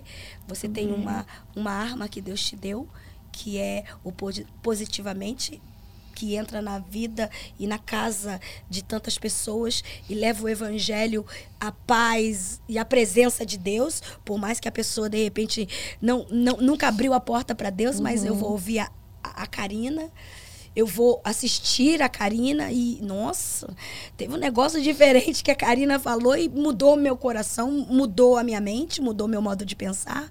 Então, eu sou grata a Deus de estar participando aqui do Positivamente. É um- uma honra para mim, viu? E Minha também. eu quero. Eu quero. O meu desejo é. É ser uma voz. Não é a mais bela voz, mas é ser uma voz que fala do evangelho genuíno, o evangelho de paz, o evangelho que salva, cura, liberta, o evangelho que que é o evangelho que Jesus pregou, o evangelho verdadeiro do amor, mas do ensino, do amor, mas da mudança, do amor e da graça, mas não com desgraça. Sim. Entende? Então, esse é o meu desejo. Tem uma música minha que fala assim, ó. Tua vida é uma carta que Deus está lendo para o mundo ouvir. Com letras de sangue escrita eu te remi. Quando o pecado quis te concluir, a página virou para você prosseguir.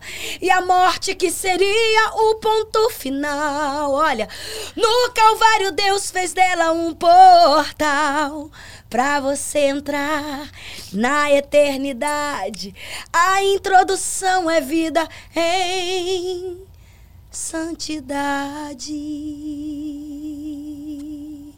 Glória! Eu e você somos a carta que Deus enviou para o mundo e o mundo nos lê. E eu e você, Karina, nós somos o Cristo mais perto de quem nos assiste. Porque é através de nós que eles vão ter o desejo de conhecer esse Deus. Sim. Aleluia. Aleluia. Obrigada. Aleluia. Obrigada. Eu que agradeço. Obrigada pelo convite. Amém. Eu abençoo a sua vida. Amém. E tudo que você fizer e colocar a mão seja próspero, sim. E que as pessoas reconheçam que o Deus que você serve é esse Deus que teve o poder de mudar você e pode fazer o mesmo por eles. Amém. Amém. Que te completou de uma forma tão maravilhosa, sabe? Maravilhosamente. Porque eu vejo isso no seu olhar e na forma como você fala. Que Deus te guarde, te fortaleça nas suas guerras diárias, sim. Guarde a sua família e tudo que você fizer seja uma benção. Amém. Amém. Obrigada. Que honra. Deus te abençoe. Obrigada.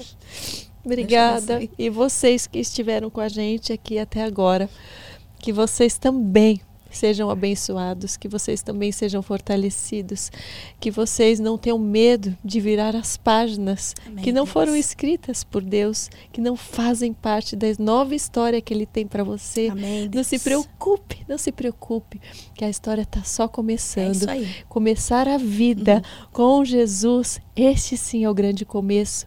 Não importa se você está com 20, 30, 40, 50, está no fim da sua vida, que você acha que já está tudo acabado.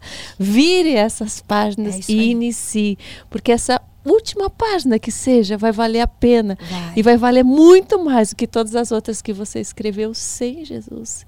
Então, que seja uma nova vida. Ô, glória. É, escolha por isso todos os dias. Escolha escrever esse livro e essa história com ele, com ele, o Criador, que vai ser com certeza de capítulos fortes, capítulos de batalha, sim, mas de vitória. Amém. A Deus. vitória pertence àqueles que confiam no Senhor, Amém. àqueles que persistem, àqueles que prosseguem até o final. Que você seja ricamente abençoado, Amém. glorificado e iluminado em nome de Jesus. Em nome de Jesus. Eita, glória. Amém. Ô, glória. Ei! Agradecer. Obrigada. Obrigada. Hub.